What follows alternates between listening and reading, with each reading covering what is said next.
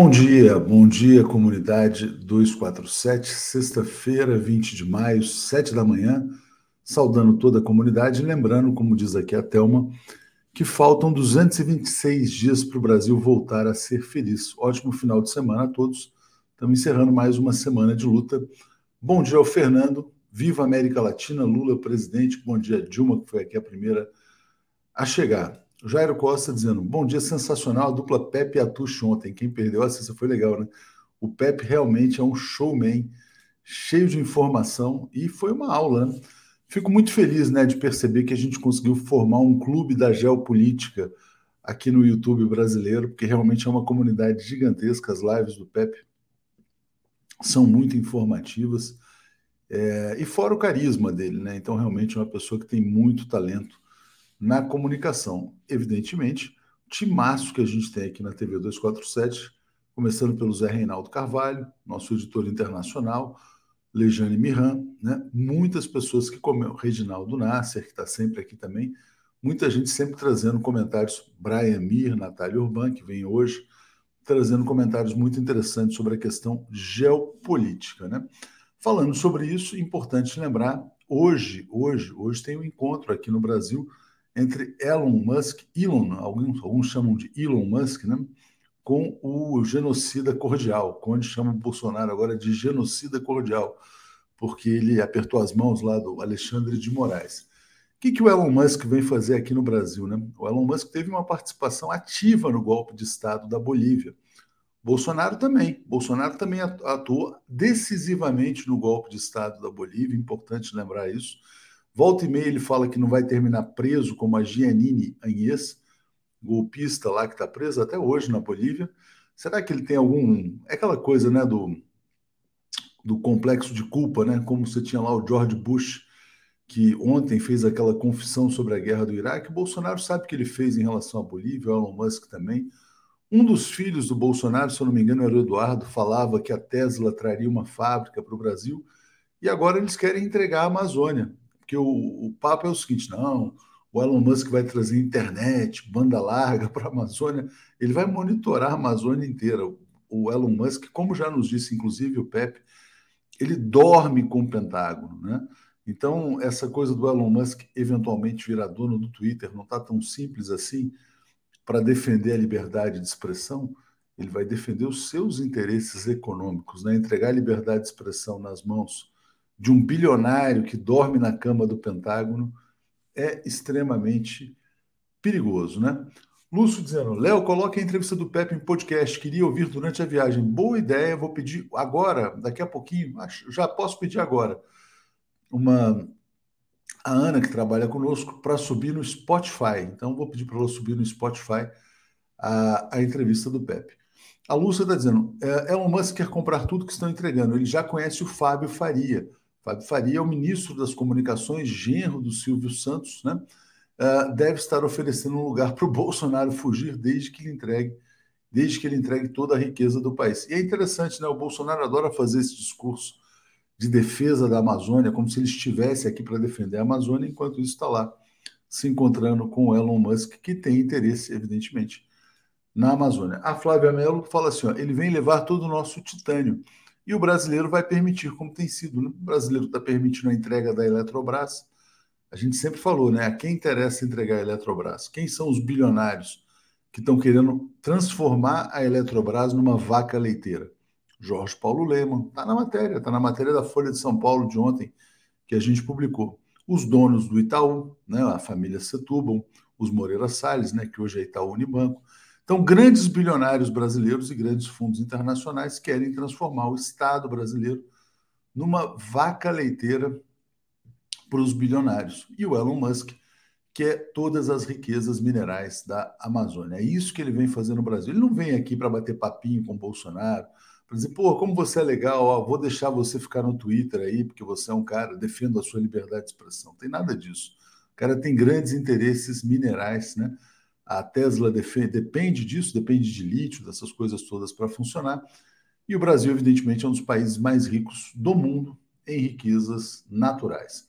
Vamos trazer o nosso querido Zé Reinaldo Carvalho, que conhece muito melhor do que eu essa questão da Bolívia. Comentário de Zé Reinaldo. Bom dia, Zé Reinaldo Carvalho, tudo bem? Bom dia, Léo. Bom dia, comunidade. Boa sexta-feira a todos. Boa sexta-feira. Zé, você estava soviético ontem e hoje você está à la francesa, né? Como você me disse. Você está com um visual mais intelectual ali do Cartier. Mais, é, mais, mais suave, digamos. Sexta-feira, né? Exatamente. O Billy está dizendo aqui, Zé, que o Elon Musk poderia levar o Bolsonaro para a Lua. Mas antes de perguntar sobre o Elon Musk, eu quero te falar, perguntar sobre 20 de maio, alguma efeméride importante? Sim, uma figura muito importante da nossa cultura, a Lucélia Santos, faz aniversário hoje, grande atriz e sempre embaixadora da cultura brasileira. Ela que levou o nome do Brasil para a China nos anos 70. A China adotou a Lucélia Santos como nossa embaixadora cultural. E lembrar também o sempre carismático Pepe Mujica, que faz anos hoje também. Grande Pepe Mujica. A gente começou falando do Pepe Escobar, estamos falando do Pepe Mujica. Júlio Beraldi, é a xepa final do desgoverno. Zé, o que, que o Elon Musk quer do Brasil? Qual foi o papel dele no golpe da Bolívia? Bom, o papel dele no golpe da Bolívia foi total, ele confessou e disse o seguinte, que eu dou golpe onde eu quiser e quando eu quiser. Então, de fato, é uma figura muito perigosa, é, muito suspeita sempre, né? E essa fortuna dele também é algo que precisaria ser melhor checado. Mas eu acho que sim, ele vem para cá, é, onde entra, na questão brasileira, onde entra o tema Amazônia, a gente tem que ficar realmente atento, porque é uma questão sensível da nossa soberania. Então, com essa conversa aí de que vai ajudar, vai colocar os satélites à disposição, vai informatizar as escolas e tal, tudo isso é, não vem gratuitamente, não vem de mão beijada. Algum interesse escuso pode estar por trás disso. É algo que a gente precisa é, descobrir e comentar sempre e denunciar se for o caso de a gente descobrir coisas que não correspondem de fato aos interesses nacionais. É, né, aquela coisa, né? Elon Musk é tão bonzinho, né? Vem aqui só para fazer caridade na Amazônia, botar internet para as comunidades indígenas, né? Que cara legal, né? Elon Mosca, né, como diz aqui a Elisângela Azevedo, está moscando em cima das riquezas brasileiras. É, e no Nesse caso aí, Léo, é, no caso a gente tem que ficar atento também para o aspecto eleitoral que pode estar envolvido aí, né? Que, que montagem isso, é né? essa coisa de robôs e tal? Que montagem é, tipo é que pode estar em curso? É, quem sabe aí, Bolsonaro, eu te forneço aí um sistema de robô, mas bem que ele ainda não tomou posse no Twitter, acho que ele não consegue tomar posse tão cedo, né? Um processo um pouco. Pode ser um pouco mais demorado, né? Elisângela, Nestlé, Ambev, Coca-Cola, Elon Musk, rapinas das nossas águas e minérios, né? Bom, fora isso, né, a Eletrobras. E a Mari Segatti, lembrando, a Dilma avisou, né? A Dilma avisou. Zé Reinaldo, vamos começar então com uma notícia aqui da Venezuela. Vou botar aqui na tela. Nicolás Maduro parabenizando Alberto Fernandes por reativar os conselhos de ministros da CELAC. Ontem a gente falava do México, né? O México querendo acabar com a OEA a quem defenda que a CELAC possa ser um embrião aí de uma nova organização. Mas, é, diga, Zé. Não, sem dúvida. Nós comentávamos aqui isso. A CELAC é um embrião, na minha opinião, de uma nova organização multilateral. Eu me lembro que quando a CELAC foi fundada, o Fidel e o Raul Castro disseram o seguinte: é a maior revolução institucional nas Américas desde que houve o primeiro processo de independência dos países é, da nossa região no começo do século XIX. E agora a CELAC, sob presidência é, pro tempore argentina, está reativando, como diz aí o Maduro, os conselhos. Ontem se realizou a reunião do Conselho de Ministros da Cultura, há vários, vários conselhos ministeriais, e tudo isso estava jogado um pouco assim às traças, porque alguns governos latino-americanos, inclusive o brasileiro, não têm interesse na, em ativar a CELAC, quando a CELAC é de fato uma organização multilateral importante, é, já fez convênios comerciais e econômicos muitíssimo importantes com a China. Existe um fórum permanente, Fórum China-CELAC, e pode jogar um papel é, decisivo no processo de integração regional. Aliás, ela, ela própria é resultado disso, e jogar um papel decisivo também em fomentar o desenvolvimento compartilhado. Na medida que haja governos progressistas em profusão na nossa região, e a gente espera que o Brasil se some a isso a partir de outubro e de janeiro do ano que vem, Eu acho que esse processo da CELAC, como fator propulsor da integração e do desenvolvimento compartilhado, pode ser desempenhado com mais eficácia. Zé Margarida Queiroz está dizendo assim: ó, aqui, o Brasil, aqui no Brasil, o Elon Musk nem precisa dar golpe, o energúmeno entrega tudo de graça. Eu vou trazer mais um superchat aqui e vou passar para uma notícia importantíssima da Colômbia. Fabiano prometi dizendo: ó, a contagem regressiva de vocês está equivocada. A contagem é para as eleições, depois é carnaval até janeiro. E o Júlio Beraldi está dizendo que o Bolsonaro está fazendo a xepa do final do desgoverno. Jorge Shoa está dizendo: o terrorista, que é o Bolsonaro, quer que a gente brigue com a gente, para que ele fique com o dinheiro da gente e entregue, na verdade. Né? O Bolsonaro é um grande entreguista, é um grande inimigo do Brasil. Alguns estão chamando ele aqui de satanaro. Né? Luiz Nascimento, Elon veio combinar a fuga do sujeito para Marte. Quem sabe, né? Seria uma boa. Manda ele toda a família para Marte.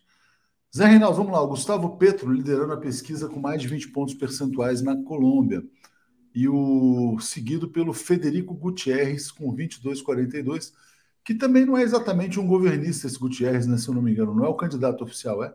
Ele é o candidato da extrema-direita. Ah, é, é, é, que colocaram aí o, o nome da, da coligação dele, é Equipo, mas ele é o candidato da extrema-direita, e é importante que há menos de 10 dias já, né, a eleição no dia 29, é, menos de 10 dias, o, o Gustavo Petro esteja pontuando com essa diferença, é, pode realmente se abrir um novo ciclo político na Colômbia. Ali tudo pode acontecer, existem ameaças golpistas, ameaças de atentados por grupos paramilitares, que a gente sabe que tem ligações clandestinas com setores do governo, com setores das Forças Armadas. É, então, vamos entrar num período aí, na próxima semana, de grande expectativa para o que vai acontecer na Colômbia. Pode ser que dê um segundo turno, mas uma vantagem assim tão larga já abre caminho para uma vitória. Nós vamos entrevistar aqui, Léo, no sábado, ao vivo, no programa Semana no Mundo, um professor de Direito Internacional colombiano, radicado no Brasil há cerca de 20, 30 anos, o Pietro Alarcon. Ele já esteve aqui na TV 247. Muito bom, muito bom. Isso. Nós vamos dedicar uma parte substancial do nosso programa a uma entrevista com o Pietro e ele vai traçar para nós todo o cenário é, pré-eleitoral colombiano que a gente vai acompanhar durante a semana. A nossa, a nossa agência parceira, a Agência Regional de, de Notícias, está aí com uma série de promoções relativas à eleição que vão ao ar a partir de segunda-feira. E nós vamos, em parceria com a ARN, colocar no ar é, notícias prévias, entrevistas, etc. Vai ser uma cobertura bastante intensa aqui. Muito bom. A Graça dizendo assim, ó, a estratégia de Bolsonaro é destruir o Estado para que não sobre nada para governar. Ele sabe que não ganha a eleição, com certeza. Ele está entregando tudo rapidamente para que o Lula receba um Brasil sem Eletrobras, sem Petrobras, sem Banco Central, sem absolutamente nada. É um país totalmente desossado, né? É, mas olha, Zé, é imperdível de fato o Pedro Alarcon, quer dizer, uma entrevista muito boa, inclusive porque eu já assisti as anteriores dele aqui. Vamos falar sobre a guerra, tem notícias importantes principalmente essa aqui, olha. Principais generais dos Estados Unidos e da Rússia conversaram pela primeira vez desde o início da guerra na Ucrânia. É, o que deixa claro, né, Zé, que a Ucrânia é só o território, a guerra é entre Estados Unidos e Rússia, mas passo para você. É, exatamente. É importante essa conversa. Nós tínhamos noticiado há poucos dias a conversa também telefônica entre o Lloyd Austin, que é o ministro, é o ministro da Defesa dos Estados Unidos, lá eles chamam secretário da Defesa, na verdade, devia se chamar secretário da Guerra. É, e o ministro da Defesa da Rússia, o Shoigu, conversaram por telefone, disseram que tinham interesse em manter um, um canal aberto, permanente.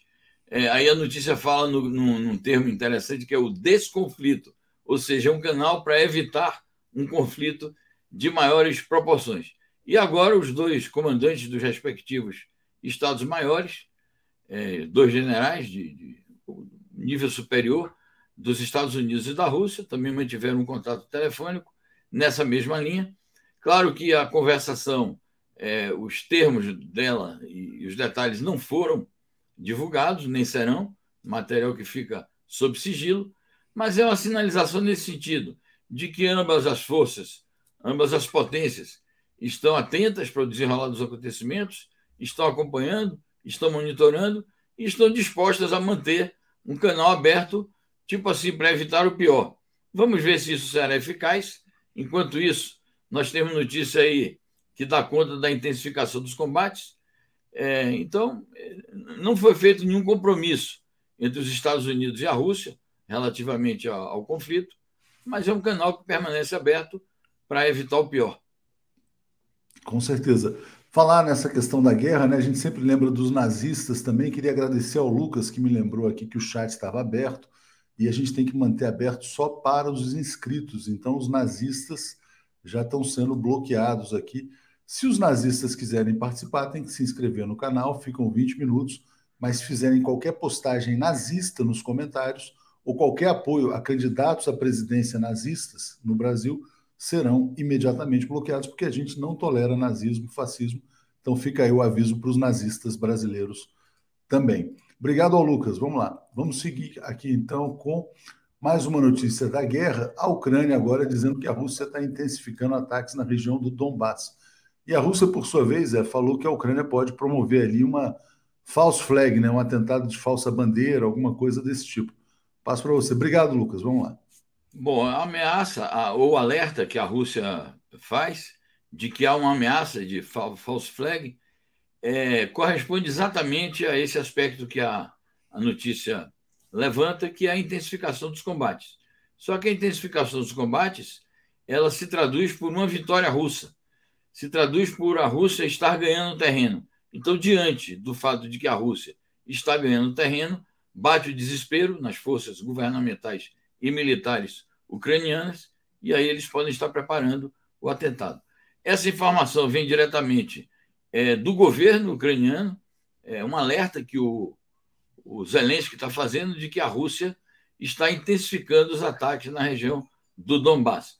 Claro que ele fala isso no sentido de alarmar e no sentido de chamar atenção para os seus aliados e no sentido de denunciar esses ataques e a intensificação da ofensiva russa como um crime, mas não é um crime, é exatamente a etapa em que estamos do desenvolvimento dos combates, aliás, já anunciada de antemão pela Rússia de que ela iria concentrar as suas operações aí, na região do Donbass, que é o que de fato interessa à Rússia conquistar, é libertar toda a região leste e sudeste da Ucrânia, a partir daí criar uma nova situação geopolítica na região, base que isso servirá de base para negociações objetivas e realistas, que eu espero venham logo. É, quem sabe, né? Tem que saber o que aconteceu nessa reunião, dos, nesse, nesse diálogo dos generais. No entanto, os Estados Unidos continuam aumentando a pressão contra a Rússia. Ontem, o Joe Biden recebeu os líderes da Suécia e da Finlândia para celebrar a adesão desses dois países à OTAN. Eu falava com o Pepe ontem, Zé, a população da Finlândia e da Suécia, né, eles não foram consultados, não teve referendo, não teve nada, foi como se viesse uma ordem, né? Uma ordem dos Estados Unidos, olha, vocês têm que aderir à OTAN imediatamente. Os, os dois países obedeceram e foram, viajaram juntos para os Estados Unidos. É, e o Biden chamou isso aí de uma uh, adesão histórica. Então, passo para você explicar o que está acontecendo. Muito bem, é incrível como esse processo, porque normalmente os países apresentam candidaturas para ingressar na OTAN e essas candidaturas passam por um rito que tem o, seu ritmo, tem a sua tramitação, às vezes demora tempo. Agora foi assim uma escalada. Há poucos dias, ambos os governos da Finlândia e da Suécia anunciaram a intenção de ingressar na OTAN, foram saudados, ato contínuo pelo secretário-geral da OTAN e pelos Estados Unidos. Ato contínuo, os parlamentos respectivos aprovaram. Em seguida, o, os governos então tomaram as decisões baseadas nessas autorizações dos parlamentos.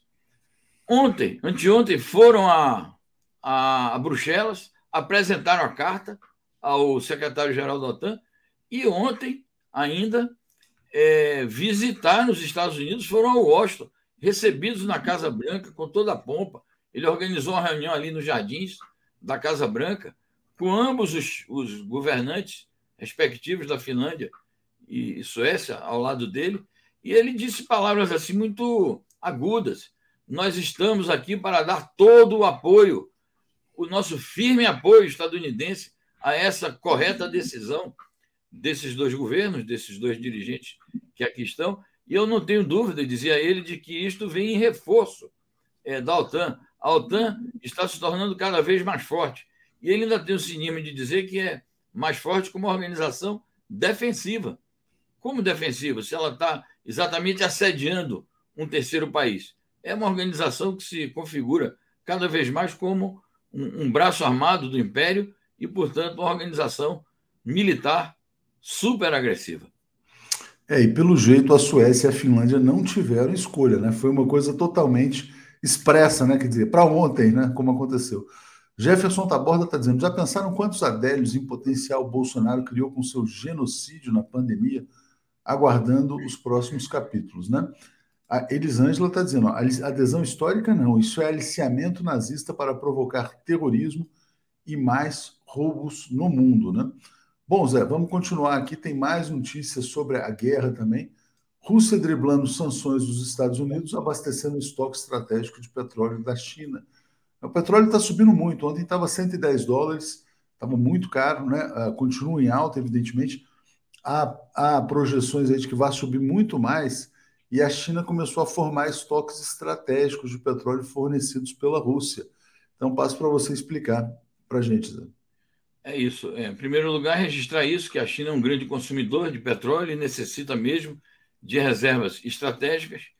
E esse é um, um primeiro aspecto. O segundo aspecto é que a gente encara essa, essa parceria é, como uma consequência daqueles acordos que foram assinados entre a China e a Rússia no dia 4 de fevereiro, é, na ocasião em que comemoravam 20 anos é, da assinatura de um protocolo anterior que já tinha elevado o patamar das relações bilaterais. Eles agora proclamaram uma relação é, de nível estratégico, uma parceria de alto nível, como eles chamam, e como consequência de uma parceria como essa, um vem, vem em ajuda ao outro. É, e, portanto, isso assinala um aspecto decisivo na atual geopolítica e, naturalmente, nas relações econômicas internacionais também. Mas há um terceiro aspecto que é preciso salientar, que é exatamente a Rússia tomando mais uma medida que permite-lhe é, contornar os obstáculos interpostos pelos Estados Unidos é, por meio das severas sanções econômicas. Então, a Rússia está dizendo o seguinte: nós temos saída sim, temos condições de driblar, de contornar, de enfrentar o problema e de buscar alternativas. E o Putin ainda tira uma, é, faz uma ironia com a União Europeia, dizendo o seguinte: pobre União Europeia que, ao seguir os Estados Unidos, é, nessa toada de achar que vai é, nos sancionar e impedir que a gente consiga fazer comércio internacional, eles é que estão cometendo suicídio ao abrir mão é, de importar o petróleo russo. Como quem diz, e nós não, nós temos condições de contornar tudo isso, porque temos mercado. E tudo indica, Léo, que de fato vai haver uma, uma, uma virada é, nos mercados internacionais também, relativamente a, ao petróleo, relativamente ao trigo, relativamente aos fertilizantes. É uma ilusão dos Estados Unidos da União Europeia achar que não há mercados alternativos no mundo, principalmente um país das dimensões da Rússia, na localização geográfica que tem, tem todo o Oriente Médio aí, tem toda uma África, tem a China, enfim, é, tem a, a, a Ásia Central, é uma bobagem imaginar que a Rússia vai ser estrangulada e morrer por conta dessas sanções. É, como se ela fosse morrer afogada no seu próprio petróleo que ninguém mais compraria, né? Enfim. Muito obrigado mais uma vez ao Lucas. Lembrando aqui, o Catarse alcançou 96 mil para o documentário do Joaquim. Faltam só 4 mil para fechar. Obrigado, é isso, exatamente isso. E aí eu boto aqui também, olha, o link para quem ainda não acessou, catarse.me barra 580 dias. É, quem já tiver apoiado pode compartilhar mais uma vez nas redes e ajuda muito, né? Falta pouco, né? O Joaquim vai voltar de férias semana que vem, vai ganhar de presente uma missão aí de produzir esse documentário plenamente financiado pela comunidade 247. A gente agradece bastante. Zé, uh, eu quero também, antes quero aqui agradecer ao comentário do Cláudio Alves dizendo, ó, o presidente da Finlândia que propôs o ingresso da OTAN não pertence ao partido da primeira-ministra da Finlândia. Eu queria perguntar isso ao Pepe. Peço desculpas, Cláudio, com o Pepe é muito complicado, são muitos comentários, muitos superchats, e é muito difícil, às vezes, assim, quer dizer, a gente ir trazendo todos os comentários. Tentei fazer o melhor ontem, né? Carlos Augusto de Bones Cruz, a guerra expõe a cumplicidade da União Europeia nos golpes e ditaduras no mundo. Os Estados Unidos nunca agiram sozinhos na América Latina, na África, Oriente Médio, Líbia e Iraque. Com certeza, o Carlos Augusto tem toda a razão. Os países europeus são países subimperialistas, né? Quem fala muito sobre isso é o Breno Altman. É um sistema, né, Zé Reinaldo? O imperialismo não é um país, é um sistema, para falar a verdade, né? É, no mundo de hoje, globalizado, sim, é um sistema imperialista. Claro que há uma potência é, que está no vértice, que ainda são os Estados Unidos, mas, de fato, é quando eles falam em multilateralismo assertivo, é a frente ampla deles. É uma, uma frente de países imperialistas associados aos Estados Unidos, que, dependendo das circunstâncias, é, dos problemas mais agudos de cada momento, podem rivalizar em alguns aspectos, há contradições, mas, de fato, é um sistema imperialista, principalmente na era da chamada globalização do capital monopolista financeiro. Exatamente. Léo Fernandes está dizendo: rever a, de, a, denominação nazi é preciso. Não existe esse reconhecimento por quem o é no hemisfério norte. Aos que aqui se autodenominam. É elogio a esses. E a Adélia está dizendo: Talibã proíbe repórteres afegãs a mostrarem o rosto quando é o responsável por isso. Então tem essa aqui, essa denúncia aqui sobre a questão do Talibã também. A gente precisava trazer mais notícias sobre Afeganistão também, Zé. Deixa eu só botar uma notícia importante aqui, que é essa aqui. A gente precisa falar sobre isso. A cúpula dos BRICS, né? Xi Jinping convocando os BRICS a promover a paz e a estabilidade no mundo. Ontem o Pepe ah, até chegou a comentar uma coisa, o seguinte, quer dizer, ontem tinha havido a declaração do Wang Yi, e ele falou, ó, o mundo está caminhando para se tornar uma coisa mais ou menos assim, a OTAN contra o resto. E uma alternativa para o resto é se alinhar em torno dos BRICS. Não é mais fácil para você falar sobre essa colocação do Xi eu acho que essa colocação do presidente Xi Jinping está em linha com os processos que estão em curso no mundo, eu diria as tendências é, principais do mundo contemporâneo, que vão no sentido do que ele está propondo. Vale ressaltar que há poucas semanas se realizou uma outra reunião preparatória para a cúpula do BRICS, que será em setembro na, na China, sob a direção da China, para tratar dos assuntos de segurança. Agora há uma reunião de um nível ainda maior, que é a reunião dos chanceleres dos países do BRICS, em que se trataram os assuntos é, globais é, de uma maneira geral, que é uma preparação, sim, é, de, de mais alto nível da reunião de cúpula mesmo dos chefes de Estado que ocorrerá em setembro na China. É, eu acho que é um passo importante para a consolidação ainda maior do BRICS. É, muita gente disse: ah, mas o BRICS está perdendo papel, não vai mais desempenhar aquele papel que poderia ter desempenhado, está sendo superado. Na verdade, não. Sobretudo agora que está sob a direção da China, porque a presidência rotativa e como país anfitrião, esse papel é, do BRICS se, é, se eleva ainda mais. A mensagem do Xi Jinping é a mensagem de fazer valer os valores é, nos quais o, o, o, BRICS se assenta, os valores da cooperação internacional, do desenvolvimento compartilhado, é, da luta pela paz, da luta pela estabilidade no mundo, não a estabilidade que interesse ao domínio de grandes potências ou à hegemonia estadunidense, mas uma estabilidade que promova a igualdade e relações corretas, equânimes, entre os diferentes atores do sistema internacional. Eu acho que é um bom sinal para o futuro desenvolvimento da situação política, ou seja, no momento em que os Estados Unidos e seus parceiros da OTAN estão em guerra contra a Rússia, que é um dos países mais importantes do BRICS, isso me parece que é uma resposta importante que o BRICS dá a essa situação. Ressaltar é, que o Brasil participou, o chanceler França participou, e vamos aguardar o que é que o Bolsonaro vai fazer em relação à cúpula propriamente dita, porque quando é a cúpula, é, são chefes de Estado que, que comparecem. Vamos Exatamente. estar às vésperas da eleição, vamos ver o que vai acontecer. Exatamente. Obrigado ao Rodney Flores dizendo: o caminho está aí. CELAC, BRICS mais Argentina, unindo os povos do Sul global. Muito obrigado aqui ao Carlos Magno Cortez por apoiar o documentário. Zé, muito obrigado. Bom fim de semana para você. Nos vemos amanhã no, no, programa O Mundo Como Ele É. A Semana no isso, Mundo, desculpa. Isso. E é isso. Obrigado aí mais bem. uma vez. Eu que agradeço. Bom fim de semana a todos e conto com a presença de vocês todos no programa de amanhã às 15 horas, A Semana no Mundo. Um abraço. Obrigado.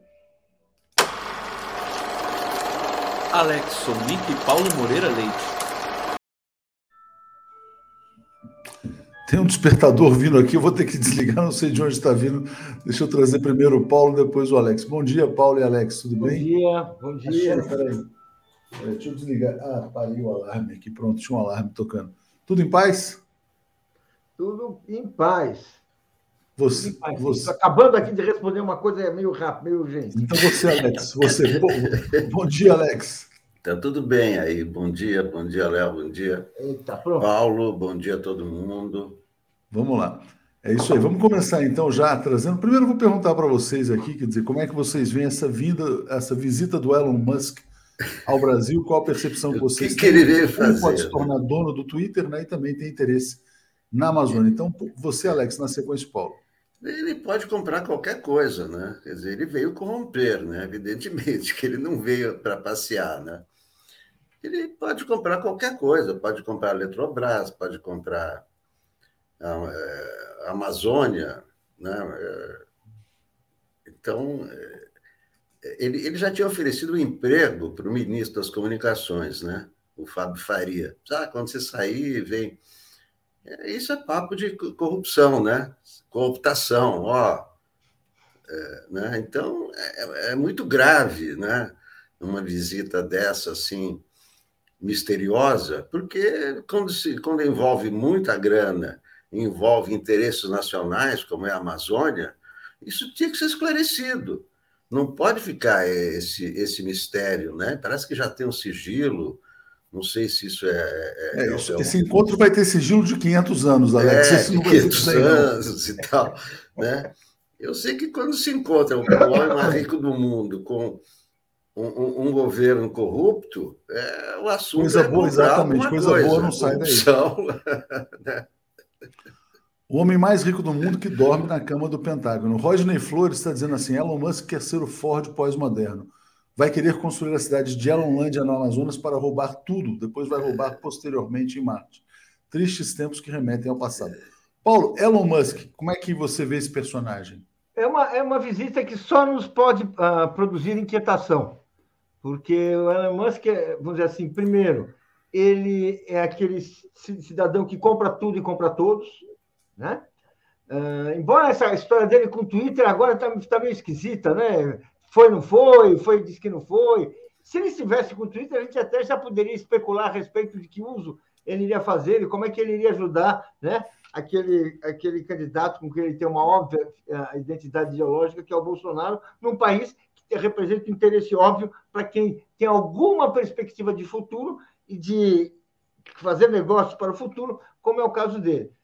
Ah, enfim, ah, é menos que é, é, essa situação do Twitter é menos está menos uh, segura até agora, agora, mas é o seguinte, é realmente preocupante, porque certamente coisa boa não é e coisa boa não vai sair. Imagina o encontro do Bolsonaro com Elon Musk, quer dizer, assim, tem alguém, tem alguém do bem nessa conversa? Tem alguém assim que desinteressado, preocupado com o interesse público? Não tem. É só oportunidade de negócio para um e boias de salvação para o outro. Olha que curioso, né? É, os bolsonaristas são muito idiotas mesmo. Eles estão eles subindo uma hashtag Bolsomusk como se fosse um grande encontro, né? Dois grandes super-heróis ah. mundiais. É um empresário corrupto, corruptor com um governo corrupto, né? Quer dizer, então, como disse o Alex, só tem bandido nesse encontro, né? Não tem nada, nada que possa ser aproveitado. E quem achava que o Elon Musk ia defender a liberdade de expressão, ele defende os seus interesses, né? Eu acho que esse é o ponto relevante. Alex, como é que você viu ontem o encontro do Bolsonaro com Alexandre de Moraes? Né, o Bolsonaro meio que afinou, né? Foi lá, apertou as mãos. Eu estava escutando o Gustavo Conde ontem e ele falou o seguinte: porra, o, Alexandre de Moraes perdeu uma grande oportunidade. Podia ter dado uma de Will Smith. Já pensou o Alexandre de Moraes, Will Smith em cima do Bolsonaro nesse encontro? Mas enfim, estou só lembrando do Conde aqui. Mas como é que você viu esse. Tem golpe, não tem golpe? O golpismo é só para controlar a agenda? Qual que é a sua opinião, Alex? Não, a primeira, a primeira impressão é, é, era que ele não reconheceu, né? Que é o Alexandre de Moraes, mas é, é, é, é o seguinte, é, ele está nesse jogo aí do, do, do, do confronto, mas ele está sozinho nesse jogo, né? Agora, a, a, grande humilhação foram, foram os aplausos ao Alexandre de Moraes naquele mesmo ambiente, né? Onde ele se ofereceu para estender a mão para Alexandre de Moraes. É, 15 minutos depois é, é anunciado, né, anunciada a presença do Alexandre de Moraes e, e, e, o, e o público todo ali presente prorrompe em demorados aplausos para constrangimento do Bolsonaro, que fica ali né, assistindo né, assistindo a, esse espetáculo de, aplauso ao seu, ao seu desafeto, e ele ali, sem ação, sem saber o que faz, sem aplaudir, sem. Né? É, isso, é, um, pouco antes, ele de novo fez ameaças que não vai ter eleição, quer dizer, é uma, é, uma é, é bipolar, sei lá como é que se chama isso, né? Ele não, não, não, tem uma lógica, né? Ele não é uma pessoa normal, assim, que você pode dizer assim, olha, daqui vai para cá, daqui vai para cá, porque é o, é o normal, né? Ele é, é ele é essa, é, é essa pessoa que, é, da qual não se sabe qual será o próximo passo, né? Mas o, o, o horizonte que, que a gente está vendo é que ele está tá isolado, está sozinho, uma vez, Alex, eu almocei com Paulo Marinho, aquele empresário que fez a campanha do Bolsonaro, que prestou a casa dele, inclusive. Ele falou o seguinte: quer dizer, não é que o Bolsonaro seja bipolar, ele tem esse comportamento de ser bravateiro. Então ele ameaça, ameaça, ameaça. Quando ele é confrontado, ele arrega. Em geral é assim.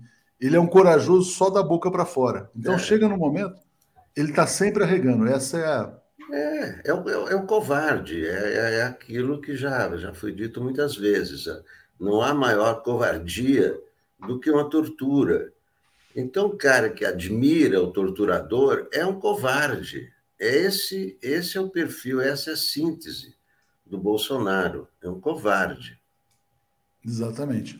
Bom, deixa eu agradecer aqui aos comentários. Uh, a Laurita chegou a dizer o seguinte: ó, detalhe importante: Musk anunciou o voto nos republicanos nos Estados Unidos. Mais do que isso, o Musk foi quem começou a história da cloroquina. O primeiro tweet sobre cloroquina, quando começou a coisa da Covid, foi o Elon Musk. E o Trump tweetou sobre a cloroquina um dia depois. O Bolsonaro, dois dias depois. Então, existe uma articulação. Republicanos, Trump, Musk, Bolsonaro. É tudo, é tudo gente do mesmo pacote aí. É, e também, esse aqui do Cadu, Paulo, aqui, ó, por que ninguém chama esse cara de oligarca Yankee? Tem que chamar de oligarca, não é um empresário. E outra coisa, eu também tenho chamado cada vez mais os empresários brasileiros de oligarcas, né? Tem oligarcas brasileiros querendo comprar a Eletrobras. Um deles é o Jorge Paulo Leman, o outro é o Roberto Setúbal, dono do Itaú. Tá lá, eles querem transformar a Eletrobras numa grande vaca leiteira né, para os seus fundos de investimento. O melhor negócio do mundo. Você compra lá um negócio que vai dar um retorno garantido durante muitos e muitos anos. A Eletrobras lucrou 2,7 bilhões no último trimestre, a conta de luz vai subir. Ontem, não sei se vocês viram no Boa Noite 247, a Clarice Ferraz. Que aula, né? Fanta Quem não assistiu, assista, né? Porque realmente foi espetacular. A Glaze Hoffman está dizendo assim: ó, justiça precisa impedir a entrega da Eletrobras. Está dizendo, olha, além de intempestiva, final de governo, apagar das luzes, né? E a, a metáfora é bem adequada, a privatização está sendo feita abaixo do preço. Paulo Moreira Leite, Eletrobras. Olha, justamente ah, essa colocação da Glaze é muito oportuna e essa discussão sobre a Petrobras é, é essencial. Nós estamos assim, a gente tem uma ligação emocional, sentimental, histórica com a Petrobras, é importante, mas a Eletrobras é tão ou mais importante que a Petrobras sobre vários aspectos. A, é, é, a, a nossa, a nossa autonomia energética ela é dada pela, pela Eletrobras, e, e, nós estamos assistindo a uma negociata, no qual a gente vai subsidiar uma compra, vai vender a preço de banana para uma, um, um, outro, um grupo de empresários privados que vão explorar assim as novas formas de, de, de, de energia que, que, que, estão sendo, que estão chegando, pagando tudo, muito pouco, o mesmo nada por elas, e vão a, e a, e a, e a consequência para o povo brasileiro vai ser um regular e, às vezes, quem sabe, explosivo aumento no preço da conta de luz. E se falar assim, ou seja, então é, estamos diante de um crime assim anunciado. E, e, e, e nesse caso, a, a, a, a, a Gleisi tem toda a razão e é preciso que todos se mobilizem para explorar todo e qualquer recurso para impedir este crime, porque é um crime que várias gerações vão pagar e dificilmente será revertido depois de consumado. Porque depois de consumado, vocês sabem que não faltarão uh, jurisprudências, ministros do Supremo, uh, para dizer que agora não, pode, não é possível fazer nada. Então é necessário, sim, nessa, nesse, momento, nesse momento preciso, que haja uma mobilização para impedir que esse, que esse processo continue. Basta ler, e é isso a grande contribuição da, eh, da economista ontem, basta ler o voto Carolina, é Carolina Ferraz, é isso? Clarice, Clarice. Carolina é atriz. Eu vi a entrevista, já ia, já ia pedir para entrevistar, já soube que ela vai dar uma entrevista uh, uh, para nós no fim de semana, e vamos fazer aí logo aí, daqui a pouco a gente faz também, porque ela, ela é essencial, ela explica com clareza. Ou seja, é de fato uma, uma, um crime que tem que ser impedido. Temos obrigação moral, política, o que mais a gente quiser de impedir. Ou seja, apresentar e aprovar todos os recursos para impedir que isso ocorra. O voto do Vital do Rego, pela, pela explicação dela, diz tudo. Basta ler. Basta ler e perceber. Isso foi interessante da, da análise dela, que o julgamento uh, uh, foi assim: o julgamento no TCU, né, que aquele tribunal que a gente já comentou aqui, foi o tribunal de onde nasceu a, a, a, a denúncia de, de uh, falsa, né? a denúncia falsa contra Dilma das pedaladas fiscais, foi lá que nasceu, preparada num, num, num, processo cheio de irregularidades processuais, como foi denunciado depois. Mas, enfim, é esse mesmo tribunal que agora, assim, não respondeu nenhuma das alegações. Ou seja, é uma decisão de má fé. Porque quando é uma decisão de boa fé, alguém apresenta e você tem prazer em confrontar a ideia, tem uh, uh, uh, alegria. Nada disso. Mudaram de assunto quando que, na verdade, o assunto aqui é o futuro do país. Exatamente. Bom, vamos passar para as notícias aqui da política, né? Eu acho que tem coisas importantes. É, antes aqui, deixa eu só agradecer aqui a Maria Xavier, dizendo que é bem mais, né? A questão da Eletrobras também passa pela privatização dos rios e das águas no Brasil, né? Que é um crime, é um absurdo. O Brasil tem a base, a, vamos dizer assim, a, o sistema de energia um dos mais limpos do mundo, né? Total barato, quer entregar isso de bandeja para os oligarcas brasileiros. O Alisson Lacerda falou assim: se o Alex estiver correto e Moraes for desafeto do Bozo, então o inominável tem alguma razão em seus argumentos. Está dizendo, cuidado com as palavras, dizendo assim, quer dizer, é desafeto na visão do Bolsonaro, ele não age como um desafeto. Acho que é isso que ele quis dizer aqui em relação a esse tema. Alex, olha só, tem uma, um levantamento sobre as pesquisas uh, e mostra quem são os favoritos nos estados, né? Então você tem muitos ali do União Brasil, o PSDB não tem nenhum. Queria que você falasse um pouco sobre a, a perspectiva das eleições estaduais. Diga lá, Alex. É, o, é, o, o que mostra esse levantamento, é um levantamento do, do Poder 360, é, é a compilação das pesquisas, né? não, é, não são as pesquisas deles, mas de todas as pesquisas. E esse quadro não reflete, é, não reflete a, a, eleição para presidente. Não reflete, porque é, tanto, tanto o PT quanto o PL, o PT tem dois favoritos ao governo. O favorito é quem está em primeiro lugar. É claro que é, tudo isso pode mudar, é uma situação de momento. Quem está em primeiro lugar? Então, o, o, o PT está em primeiro lugar em dois estados. São Paulo, mas aí, claro, é o maior de todos, né? É um que vale por vários, né? E o Rio Grande do Norte. E o PL, que é o partido do, do Bolsonaro, também, apenas dois. É, ele tem é, é Rio de Janeiro, né? Rio de Janeiro e, e Rio Grande do Sul. São dois estados grandes. São dois estados grandes. E quem tem mais favoritos é a União Brasil, que é esse partido, que não é nem Lula nem Bolsonaro, não é a fusão do PSL com, com o DEM. E esse tem seis favoritos. É o, é o, é o campeão. Né? Quer dizer, nessas pesquisas, isso não quer dizer que o resultado vai ser esse, mas União Brasil está em primeiro lugar em Alagoas, na Bahia, que é um estado grande, né? Ceará, estado grande, Goiás, Mato Grosso, Piauí. Né? Então, é, é, o, o, PDT tem um, um estado só como favorito, Sergipe, não é o Ceará. PSDB não tem nenhum, PSB não tem nenhum favorito. Então é, é curioso, porque né, deveria refletir essa situação nacional, mas não reflete, pelo menos por enquanto. Pelo menos por enquanto, né? Mas São Paulo, você falou, o PT tem São Paulo, Haddad e Rio Grande do Norte com a Fátima Bezerra, né? Acho que no Piauí, embora tenha sido mencionado a questão da União Brasil, também tem um quadro ali, quer dizer, o candidato do PT é bastante forte, que é o Rafael Fonteles.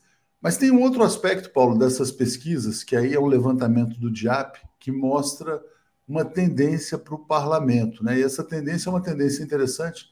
Coloca o seguinte: quer dizer, que os dois partidos que devem sair mais fortes são União Brasil, que o Alex mencionou, mas também o PT, as duas maiores bancadas. Vou botar na tela aqui para você comentar.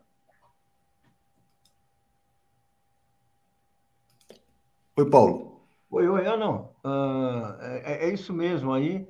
É muito importante. O, o Partido dos Trabalhadores tem um crescimento que o aproxima, né? uma bancada de quase 90 parlamentares, que o aproxima da, da, da, da das bancadas que ele possuía nos, nos, dois mandatos do Lula. O que é muito importante é você ter, assim, o, o, o, são 90 deputados num plenário que são 513 você já começa o jogo com 20% do plenário.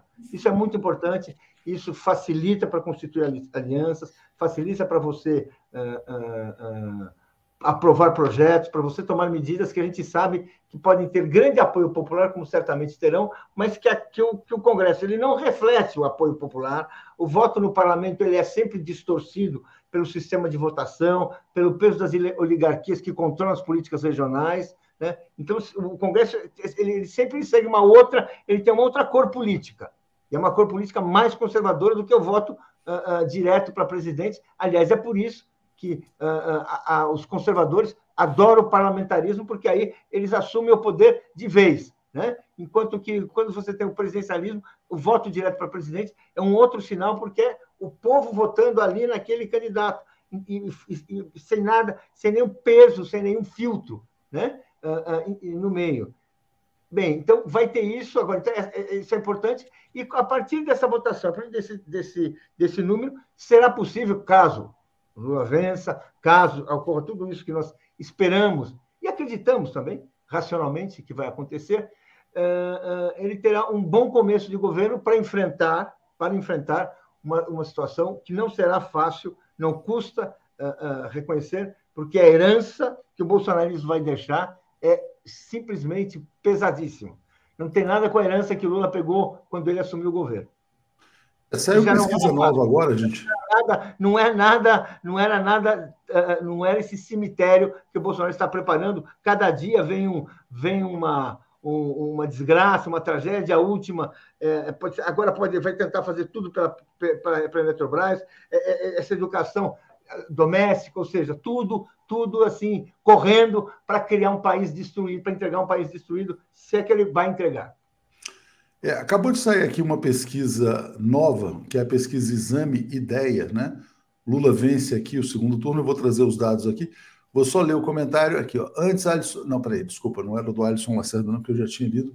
Vou atualizar, vou ler esse aqui que está na tela que é do Wagner Maciel. Trabalhei na Magnesita, que foi comprada, comprada pelo Lema. Ele sucateou a empresa para aumentar lucros e reduzir os salários. Fará o mesmo na Eletrobras. É, o foco vai ser o, o, o lucro, né? É, o Jairo Costa perguntando quando que a Clarice Ferraz vai retornar ao 247. Vai ser no sábado, no programa do Mário Vitor. É, Alex, vou botar aqui a matéria da Exame, que foi quem encomendou a pesquisa, Exame Ideia, né?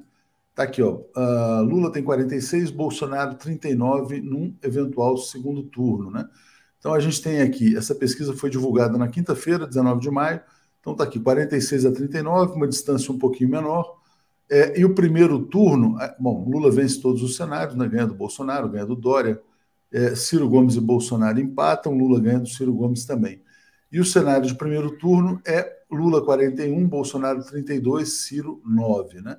Então passo para você aqui falar rapidamente sobre isso e também sobre a terceira via, né, que você tinha colocado na pauta, que é o Michel Temer virando conselheiro da Simone Tebet, né? Então, enfim, mas tem aí essa pesquisa Lula vencendo as eleições.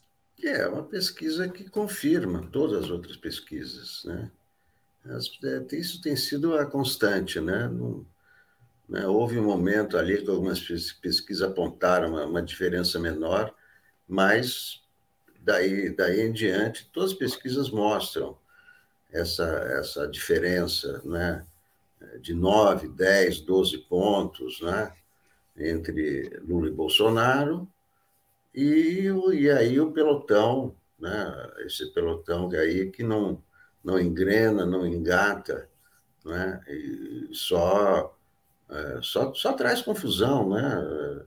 É, tumulto, quer dizer, são. E por que, que estão batendo cabeça? Né? Estão batendo cabeça porque não encontram mais espaço. Né? O, o eleitor está mandando mensagens a cada pesquisa da, da, da escolha dele. Né? O eleitor está dizendo que já escolheu, ele está ele tá pronto para resolver no primeiro turno, para não deixar para o segundo, porque está estamos vendo que é melhor resolver no primeiro, menos tumulto, é menos poder para o Bolsonaro, porque se tem um segundo turno, o Bolsonaro vai ficar todo pimpão, é, vai ter fake news, vai ter intimidações, vai ter ameaças, vai ter aquela coisa aí, fraude, não sei o quê. Se ganha no primeiro turno, não tem nada disso. É uma grande vitória no primeiro turno, o que vai fazer? Né, vai anular a cédula? A cédula é a mesma com os deputados federais então vai anular os deputados federais, quer dizer. Então, o, o eleitor está mostrando esse, esse caminho. E, e, e é, é, quem está mais. Né, quem está mais nervoso a essa altura, quem está mais tenso é o Ciro Gomes, porque ele sabe que ele né, debate com o do Vivier, parece que vai ser hoje o debate. Não, vai ser hoje, hoje tem debate. acho que uma grande bobagem o do Vivier debater com o Ciro Gomes, mas tudo bem. Não, mas tudo bem, debate, debate, entrevista, isso aí não. Né? Mas o que está acontecendo é que o Ciro o Ciro está percebendo que ele não, né? ele não vai resolver nada, ele que está atrapalhando, né?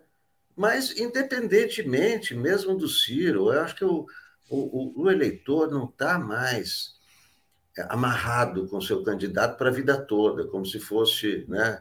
até que a morte nos separe. Não.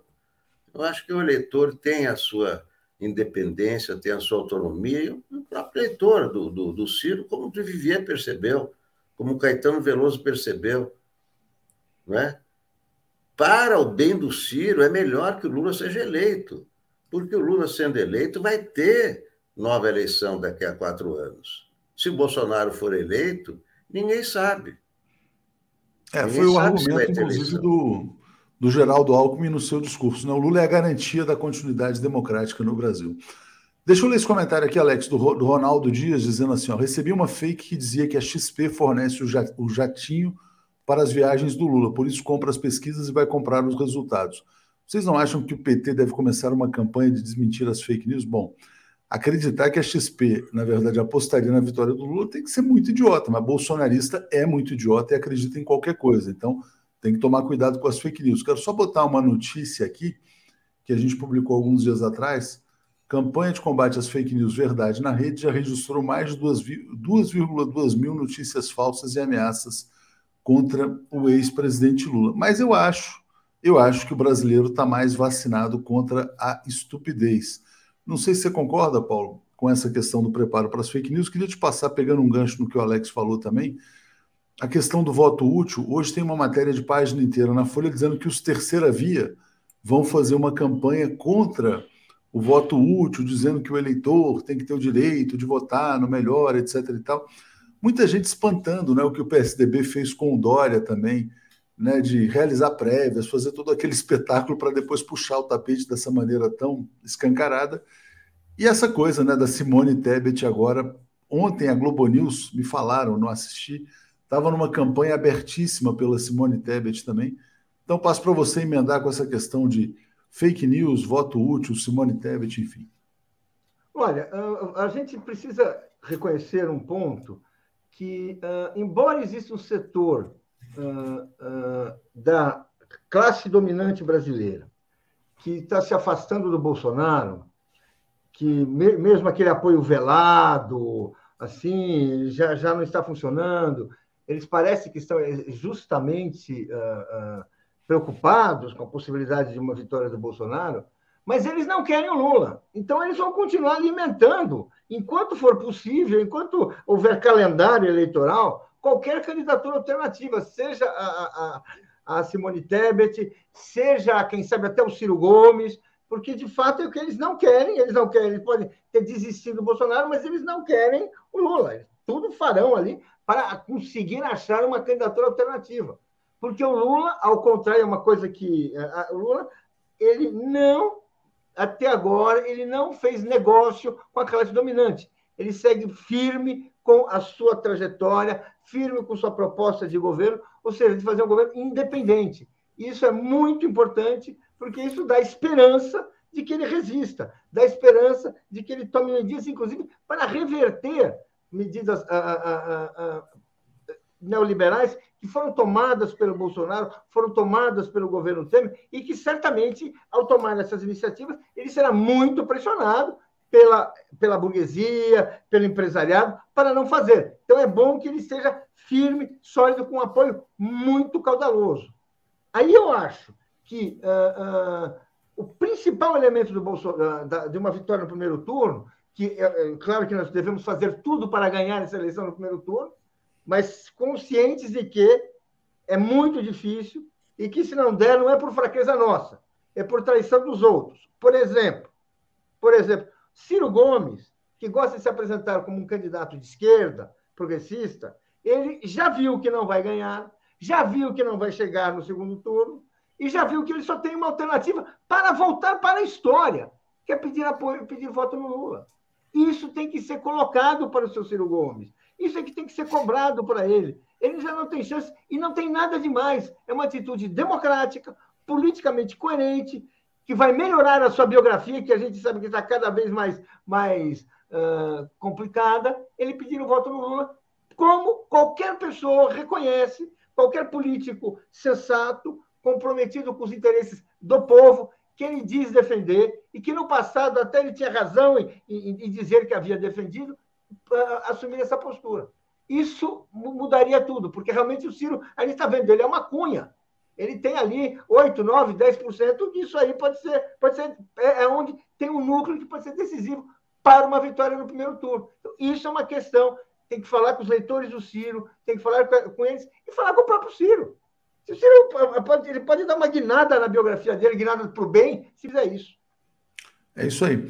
Thaís Neves está dizendo, ó, o Brasil virou um circo de horrores, está dizendo também aqui, olha, que não deveriam deixar o Elon Musk vir aqui. É, o Brian e a Natália vão falar sobre isso. E aí, Luiz Helena, você está dizendo, o PT tem um zap para denunciar as fake news. Procurem. Alex, vou te botar, você falou da Simone Tebet também, mas quero só botar isso aqui que é o seu artigo, que está na página 247, dizendo assim: pré-campanha milionária derrubou Dória. É, a Dinheirama, investida com o objetivo de alavancar Dória, foi para o lixo, não deu resultado algum, zero, não cresceu absolutamente nada. Gastou muita grana com esse sonho aí, né, Alex? É, explica para gente. Então, esse, esse é outro ponto, né? É outra questão, não é só a questão da rejeição, né? É, a, a questão é que o, o, o tesoureiro do, do, do PSDB, Tesouro Nacional, que foi nomeado por ele, liberou toda a grana que ele quis para a pré-campanha. Imagina, 12 milhões. Aí o, Bruno Araújo, que é o presidente, também foi nomeado pelo, pelo Dória, mas o Bruno Araújo descobriu né, que, o, que o Dória tinha gasto 12 milhões na pré-campanha para nada, né? Quer dizer, a pretexto de alavancar as pesquisas Sabe-se lá no quê ele, ele gastou 12 milhões, né? 12 milhões da, do dinheiro do partido, que já é um, é, um, é um partido que tem 22 deputados, então o fundo eleitoral do, do PSDB é metade do fundo eleitoral do PT.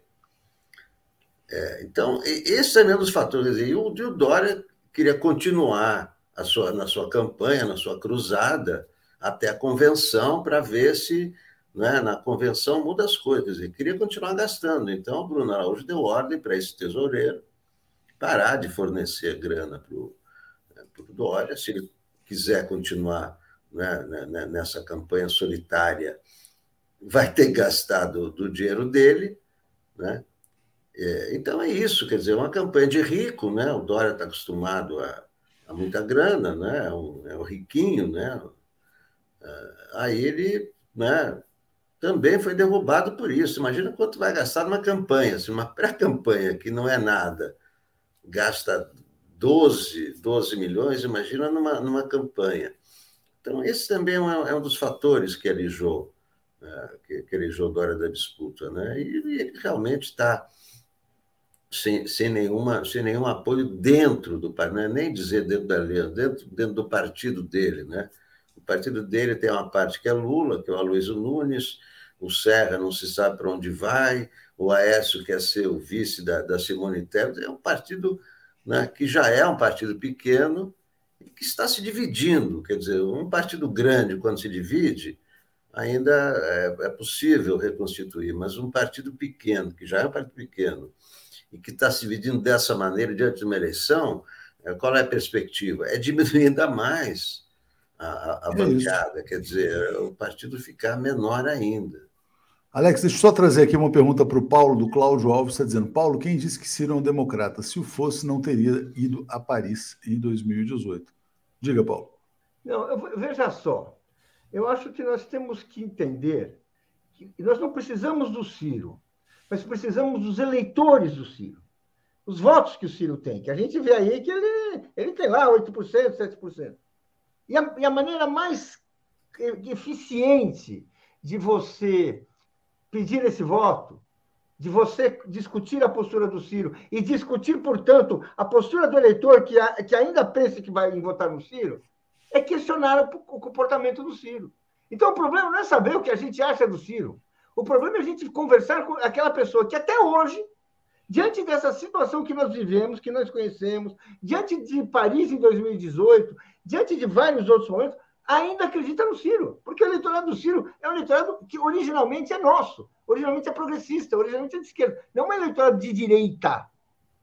Ou seja, então, quando a gente quer ganhar esse voto, a gente não pode, isso acho que é uma. É uma é, é, é, os debates sobre a chamada frente única, ah, um, ah, um, essa unidade entre contrários e até adversários, você não pode tratar o adversário como teu inimigo, porque isso faz com que o eleitor dele fique solidário, solidário com o adversário. Então, toda vez que você xinga o Ciro, é bom para o Ciro, porque eleitor, ele sabe que o eleitor dele vai ficar, não, esse cara não, não gosta do Ciro. Você tem que mostrar o seguinte: olha, seja o Ciro o que for, é importante que ele hoje tome a atitude correta. Se ele não tomar, é porque ele não quer tomar. Ele está prejudicando o país.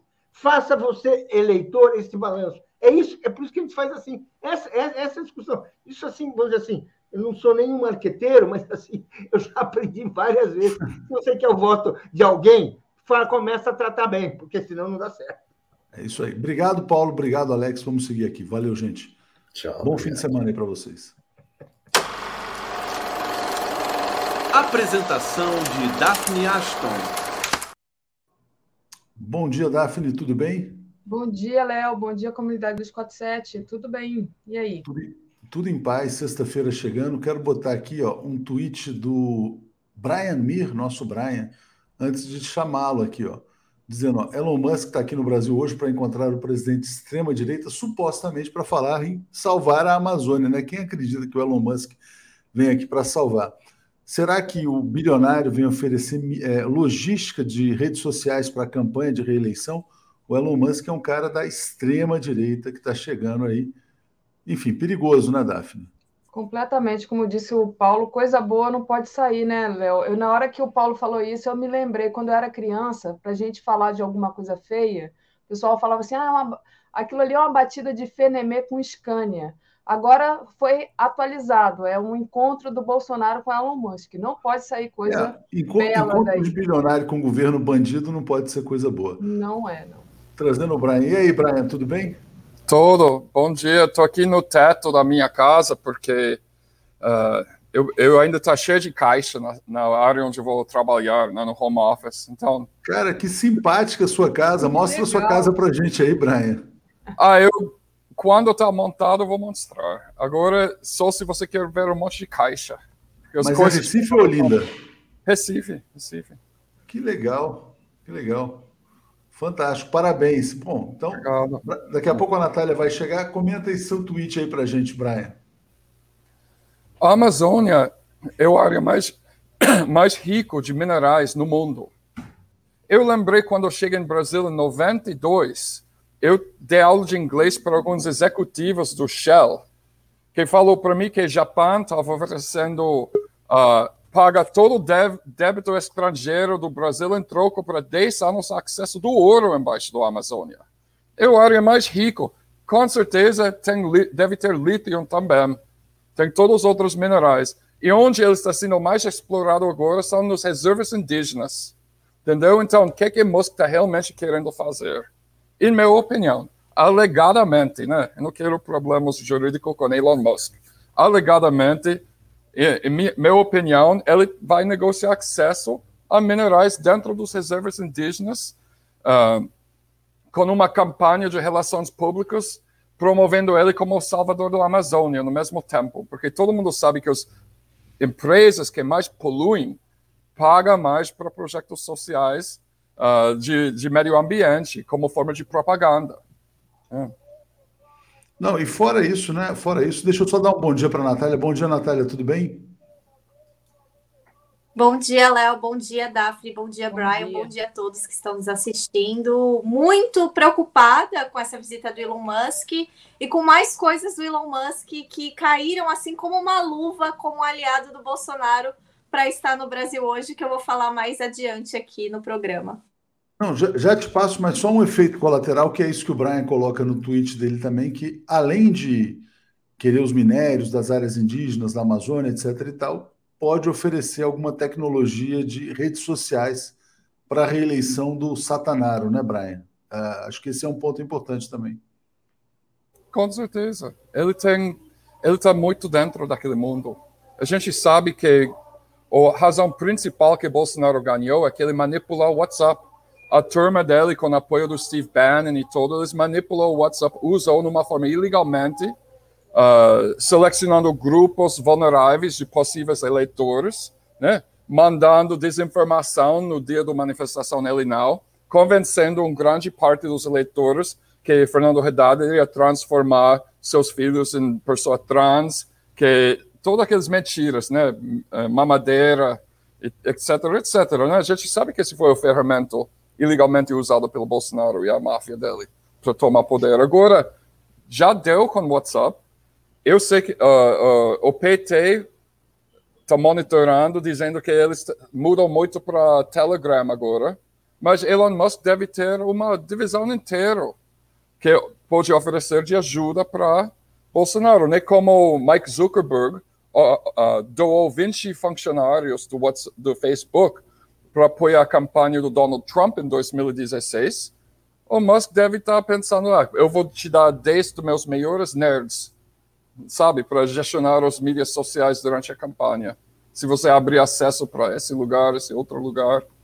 Base do lançamento do Alcântara também, que ele tem um monte de contratos militares com o governo dos Estados Unidos para lançar satélites, né? Esse tipo de coisa. Em minha cabeça, é isso que está acontecendo hoje. É isso aí. O Lúcio Massaferri dizendo tubarão na área, concordo plenamente. Bom dia, Daphne. Bom dia, Brian. Bom dia, Natália. Valeu, gente. Bom dia, Léo. Valeu. Gente, muito grave isso, né? É... Eu, eu fico aterrorizada, né? Porque o poder desse cara, o poder de grana desse cara é interminável. E aí ele se encontrar com a pessoa mais satanaro, como disseram aqui hoje no chat, que tem é aterrorizante. Mas, enfim, Brian e Natália, passo aí para quem quiser ainda falar de maneira geral, porque depois a gente vai trazer alguns detalhes, né? Sobre essa vinda do Elon Musk e se vocês, é, é, enfim, depois a gente vai trazer outros detalhes sobre a vida dessa figura bizarra também. Natália. É, Daphne, eu acho muito interessante que há umas duas semanas atrás o governo do Amazonas agradeceu o Elon Musk, porque, na verdade, se eles, né, realmente, essa visita ao Brasil, Bolsonaro falou da Amazônia, mas a gente tem que lembrar que ele está vindo a convite do ministro das Comunicações, o Fábio Faria, é, para justamente, é, segundo o governo do Amazonas e o que já tinha sido falado pelo Fábio Faria, para levar o sistema do Starlink né, para áreas remotas da Amazônia.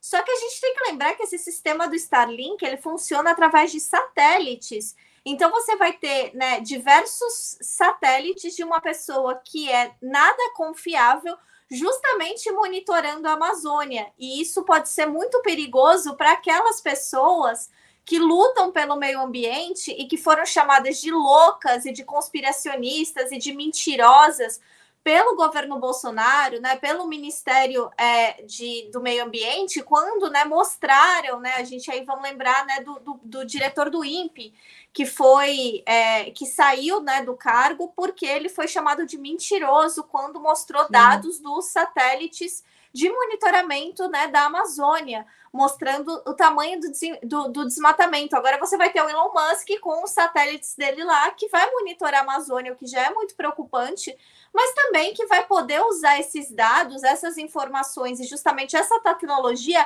para, de maneira talvez até fraudulenta, tentar rebater essas é, é, é, alegações de desmatamento na Amazônia. Então, isso é muito perigoso também para o meio ambiente do Brasil e do mundo, né? Porque a gente tem que lembrar da importância da Amazônia nesse momento né, de crise ambiental internacional. Então, assim, eu me preocupo muito com isso além da, da, das obviedades e dos outros assuntos que a gente vai tratar aqui hoje, dessa vinda dele no Brasil, porque é uma pessoa que tem alta tecnologia, que detém alta tecnologia e que vai justamente estar do lado né, desse grupo de pessoas que não olha, né, não pensa no meio ambiente, não pensa né, nas populações tradicionais que estão é, há, há, séculos, né, defendendo esse meio ambiente, que vivem, né, em harmonia com esse meio ambiente, sim, né, em lucros, em destruição, e que vai usar isso aí para falar, ó, oh, não, meu satélite aqui mostrou a diferença. Você vai acreditar em quem? Em mim, que sou Elon Musk, bilionário, o homem mais rico do mundo, ou no, no, no Zé Ninguém aí? Entendeu? É, porque é esse tipo de argumento que ele usa em tudo né? É, é o tipo de argumento que ele usa para tentar rebater qualquer acusação que ele sofre, que ele sabe que ele pode, que ele é o dono do mundo. Então, isso é muito perigoso também.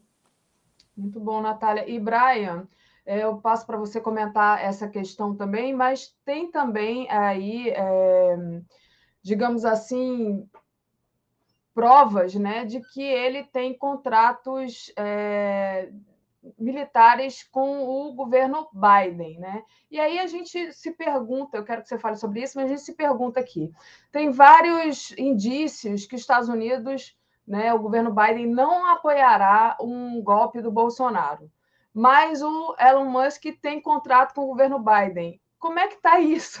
Tudo junto e misturado, né? Porque a gente, ah, não, eh, os Estados Unidos não vai apoiar um golpe no Brasil, mas tem é, é, é, existem contratos com o Elon Musk. O Elon Musk veio conversar com o Bolsonaro. Explica para a gente, destrincha isso um pouco para a gente. Ok. Primeira, minha opinião é que os Estados Unidos, o governo Biden, não formulou uma opinião fixa sobre se vai ou não vai apoiar a reeleição do, do, do Bolsonaro ainda. Tem grupos dentro do, do governo que quer para Bolsonaro estar fora. Principalmente alguns operativos estrategistas do Partido Democrata acham que seria um enorme tiro no pé, deixa a turma do Bannon manter um certo nível de controle sobre a segunda maior economia das Américas, né? Uh, e, e, que eles vão pilotar tecnologias que vai ser usado nas próximas eleições nos Estados Unidos. Lembrando que a eleição aqui, uma vitória de Bolsonaro vai ser interpretada pelos eleitores democratas, que em sua grande maioria são contra Bolsonaro, né? uh, como um enorme fracasso para Biden, porque as eleições do Congresso acontecem algumas semanas depois da primeira rodada aqui no Brasil, entendeu? Mas tem a comunidade de várias, sabe, vários setores empresariais que os multinacionais mandam no governo dos Estados Unidos, que quer continuar tocando fogo na Amazônia, explorando os recursos, vendendo arma, né? Outros setores que realmente quer para Bolsonaro continuar. Eu não gosto da terma deep state, estado profundo. É usado muito pelo direito. direito. Eu prefiro o termo estado integral do Gramsci, que, que, que chama o governo, as instituições associadas com o governo, com os partidos políticos, a imprensa e o setor empresarial trabalhando junto para manter uma certa hegemonia. Uh, e nesse contexto, Elon Musk, com certeza, é um importante ator no Estado integral estadunidense, principalmente porque ele ganhou dinheiro do governo Trump e também, ano passado, ele ganhou 400 mil dólares do governo Biden para contratos militares. Vou puxar uma foto aqui. Ele reúne com os generais né, o tempo todo. Né? Ele está fazendo o quê? Vendendo. Uh, o exército gosta dele, porque ele vende satélites de vigilância e foguetes. Né? Porque ele está ele tá promovendo uh, substituição de várias tecnologias militares com foguetes, usando foguetes para todo ele está desenvolvendo uma estratégia de mandar armas pelos foguetes. Um tipo de foguete que voa muito mais rápido do que avião, né? Um, e esse ano, só agora, tipo, mês passado, ele ganhou mais um contrato dos 149 milhões de dólares para construir uh, satélites rastreadores de míssil para o Departamento da Defesa dos Estados Unidos.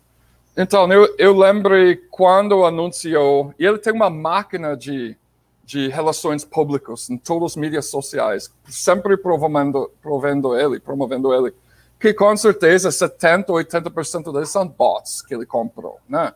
Então, eu lembrei um certo segmento do libertários elogiando a possível compra dele do Twitter, porque ele iria uh, levar liberdade de expressão para Twitter. Mas, de fato, o que, que ele tinha em mente, com certeza, era de liberar a fala, liberar expressão, liberar expressão para nazistas.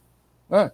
Com certeza, ele não iria deixar a esquerda falar coisa contra ele, contra o capitalismo nas mídias sociais dele. Porque é um cara que opera nas, na, nas sombras. Ele está uh, todo dia envolvido em projetos de vigilância para o militar estadunidense. Então, não é uma pessoa de confiança do jeito qualquer. Entendeu? Muito bom, Brian. Natália, quer comentar essa? Não, Daphne, eu queria, na verdade, é, já pular para minha pauta que, coincidentemente, eu tinha mandado já ontem, já Sim. tinha escrito a mensagem ontem, é, em relação ao Elon Musk, porque assim, é um, você escreveu um Twitter gente... sobre isso, né, Natália? Isso. É, a gente sabe que o Bolsonaro ele tem um toque de Midas, só que é o contrário. Então, assim, a, a única coisa, a pior coisa que você pode fazer é estar tá perto do Bolsonaro, assim, no, do ponto de vista internacional, do ponto de vista político, enfim. Agora, o Elon Musk, um dia antes né, dessa visita anunciada, estourou uma história pela Business Insider de assédio sexual envolvendo o Elon Musk, no qual ele teria né, molestado uma funcionária, é, uma aeromoça, né, uma comissária de bordo da SpaceX, e proposto para ela é, é, dar presentes se ela fizesse massagens eróticas nele. Ele se expôs para a mulher. É, ela se negou a fazer isso. Ela contou toda a história para uma amiga, porque ela estava muito né, nervosa com essa situação. E depois disso, ela disse que ela foi vítima de é, ambiente de trabalho hostil, por ter, obviamente, se negado a se deitar, né, dormir com o seu chefe. Só que o que, que a mulher fez? A amiga dela fez, falou: olha, acho que você tem que procurar um advogado, né? Vai num advogado para você né, resolver essa sua situação trabalhista. E aí o advogado é, foi propor uma mediação para a equipe do SpaceX. Essa mediação, quem estava lá era o Elon Musk em pessoa. Você acha que se ele não tivesse culpa, ele não está, ele estaria lá em pessoa, né? Uma pessoa tão importante, tão ocupada, com tantas empresas, enfim. Ele foi em pessoa e ofereceu para a, a vítima 250 mil dólares, né, para ela ser sair, né, do trabalho, para ser terminada do trabalho, como né, se fala em inglês, e né, não falar sobre esse caso. O advogado assinou isso, a, a, a vítima assinou isso, só que a amiga não assinou isso. Então a amiga, né, que foi inclusive até testemunha né, da, da, da aflição de, da, da vítima, contou tudo né, e falou sobre isso. E quando a Business Insider foi checar a história com Elon Musk, ele simplesmente falou: não, não é bem assim o que aconteceu, tem mais sobre a história do que isso. E não falou mais nada. Eles, inclusive, até atrasaram a publicação dessa matéria porque estavam é, esperando que ele falasse mais alguma coisa, mas ele não falou. Ele não negou que o fato aconteceu, isso que é muito importante. Ele só falou que era uma história diferente. E o que eu achei interessante é que alguns dias atrás, é, ele já estava falando no, no, nas redes sociais de que muitos ataques estariam acontecendo contra a pessoa dele, que era para as pessoas ficarem atentas, porque iam tentar destruir a reputação dele. Eu não acho mais que ele tenha nenhum tipo de reputação, né? Mas é, é, caiu assim como uma luva Veio esse caso, aí no dia seguinte, hoje eu acordei e vi que o Elon Musk viria ao Brasil, eu fiquei parada, falei assim, gente, esse aí que é mesmo, né, se enterrar de vez, porque esse todo mundo sabe que ver Bolsonaro, estar perto de Bolsonaro, se aliar a Bolsonaro é o beijo da morte. Ninguém quer fazer isso em 2022. E ele aparentemente vale muito mais é, é, o que, esse negócio que ele vai fazer aí no Brasil, né? Ou vai propor alguma coisa para o Brasil, do que né, estar preocupado com a sua reputação. E reputação essa que ele não tem, né? Porque é uma pessoa que, é, depois de tantas acusações que a gente até comentou aqui, de funcionários reclamando de racismo, de pessoas que são abertamente ligadas a, a, grupos de supremacia branca nas empresas dele, trabalhando com símbolos nazistas, etc., e nada acontecendo.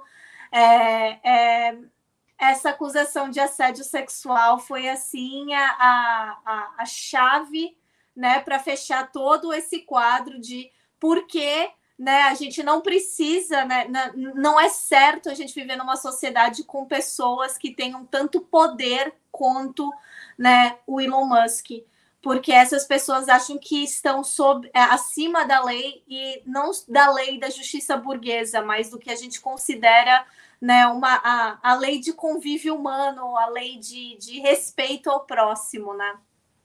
Com certeza. Ele ah, se acha. Assim, já é indecente a quantidade de dinheiro que esse cara tem, né? Já é uma indecência. Ele não precisava nem ter se exposto.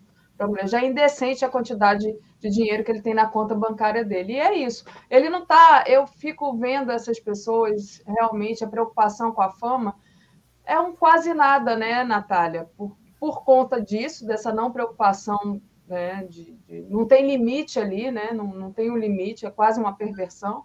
E também. É, e também pela quantidade de dinheiro que ele ofereceu para a moça, que vamos combinar, né? Para ele é quase nada também, né? 250 mil dólares, eu acho. Então, pelo que a matéria disse, parece que a moça estava bem traumatizada e queria acabar com a. Queria né, acabar logo. colocar isso para trás e estava com muito medo também, né? Porque afinal de contas você foi abusada pelo homem mais rico do mundo. Então, como é que você, quem vai te proteger, quem vai te ajudar? É, é, é, se a gente vê que outros casos de assédio, etc., até de mulheres famosas que, que reclamaram, que denunciaram, né, vítimas de assédio, e elas foram demonizadas ou foram desacreditadas, quem imagina ela, que era simplesmente uma comissária de bordo, uma empregada dele, né? E outra coisa que eu achei muito nojenta e estranha, e por isso que é importante, né? A importância dos sindicatos e a importância da organização dos trabalhadores, é que quando ela é, foi contratada para ser comissária de bordo da SpaceX, o, os diretores dela, os supervisores dela falaram: olha, seria bom que você fizesse um treinamento para ser massagista, porque o Elon Musk gosta de massagens. E falaram que se ela quisesse continuar no cargo, ela teria que fazer esse treinamento de massagista. Ela não é massagista, ela é comissária de bordo. Ponto ela fez esse treinamento, pagou do bolso dela ainda, porque eles não se ofereceram nem para pagar o treinamento dela. Então, ela. É, e, e eu achei muito estranho, porque assim, tudo bem, é, você quer receber uma massagem, existe até em shopping no Brasil, né? A massagem sueca que fala, que faz nos ombros, né? Na cabeça. Ela falou que ele estava nu quando ela foi é, ele pediu a massagem, ele estava nu na suíte dele, né, no, no jato da SpaceX. Então, quer dizer, né, que, que inconveniente, que nojento e que coitada dessa profissional que passou por isso. Acho que você pegou um ponto importante aí, Natália. É, qualquer mulher assediada já é complicado de denunciar, né? É, eu, eu já sofri assédio por um Zé Ninguém entendeu? Eu lembro do meu sofrimento de ir até a delegacia denunciar. Imagina você ser assediado pelo Elon Musk. Deve ser uma, alguma coisa assim. Que coragem dessa moça, dessa amiga, enfim. É, Brian, você quer comentar o assédio ou passamos para frente? É, primeiro, uh, comissário do borda é um dos setores de, do, da economia dos serviços mais explorado, né? mais explorado. O salário é péssimo. A maioria delas sobrevivem economizando nas viagens internacionais com os diários que são pagos, perdemos, porque o salário é muito ruim. E dá com esse tipo de comportamento, com certeza, elas são assediadas o tempo todo, né? Pelos passageiros, a gente sabe isso. Né? Eu já conheci uh, eu, comissários de bordo, socializei muito com algumas delas por um tempo de Varg na época. Eu sei que elas sofrem assédio o tempo todo. Agora, essa situação é absolutamente nojento. Nojento. É um símbolo de um cara que acha que é um deus, que pode fazer o que ele quiser. É, o, o, o valor do dinheiro que ele tem né, é mais do que o PIB do Bolívia que de fato, como a Natália pode explicar com muito mais detalhe, é um país que ele foi envolvido no golpe lá. Né? Por causa do lítio. Eu estava na Sérvia uh, mês passado, parece que eles descobriram lítio lá. E todo mundo está com medo que Elon Musk vai tentar fazer um golpe lá também. Entendeu? O cara é, é uma excelente propaganda para o guilhotina. Muito bom. Deixa eu agradecer aqui. Quer, voltar, quer falar de novo, Natália? Fala aí. Não, é, inclusive, é, agora o, o, editor, né, um dos editores do Brasil Wire, ele até publicou uma matéria, acabou de publicar, falando sobre, é, fazendo comparações né, com essa visita do Musk no Brasil em ano eleitoral com o golpe da Bolívia, né? Uma coisa que a gente tem que ficar ligada, porque é, é, o golpe da Bolívia, que muitas pessoas, e aí também, é, novamente, né? Sempre que você denuncia, é interessante isso, que sempre que você denuncia alguma coisa que vai contrária aos interesses do capital, você é a doida, você é a conspiracionista, você é a que tá vendo chifre em cabeça de cavalo, né? E o Evo Morales é uma pessoa que o tempo todo, até antes mesmo do tweet do, do Elon Musk, ele já estava falando né, que é, os minerais da Bolívia é, tinham sido né, o, o, o, foco né, do golpe, o porquê que queriam retirar ele do poder, porque o MAS né, tinha nacionalizado todos os seus minerais, né? Eles têm a Companhia Nacional de, de, de Extração Mineral. É, inclusive, os mineradores são uma grande base eleitoreira, as pessoas que trabalham né, nessa, nessas, é, nessa, nessa área na Bolívia são uma grande base eleitoreira do MAS, porque ele justamente deu toda aquela riqueza que estava indo para fora, ele deu para o povo, né? E ele já havia feito essa denúncia, muita gente, inclusive pessoas da mídia, né, claro, né, a mídia corporativa, tiraram o Evo Morales para maluco, falaram: ai, vocês também não entendem piada. Sempre vem falar isso para mim quando eu menciono, eu já nem menciono mais em rede social porque eu tô cansada. Você fala do Elon Musk, aparece o fã-clube dele, que é pior do que fã-clube de cantora pop, porque eles são agressivos, eles não têm limites, assim como o ídolo deles, né? Aí que também é outro debate que a gente tem que fazer que tipo de exemplo que essas pessoas estão passando para a sociedade. É, enfim, a gente agora, é, é, esse golpe da Bolívia, por diversos motivos, existem evidências de que foi totalmente por conta de questões da mineração. Estavam querendo os minerais que a Bolívia tem. Aí você tem o Elon Musk justamente, né, forçando essa aproximação, ou o governo Bolsonaro forçando, né? Um dos lados está forçando uma aproximação em ano eleitoral.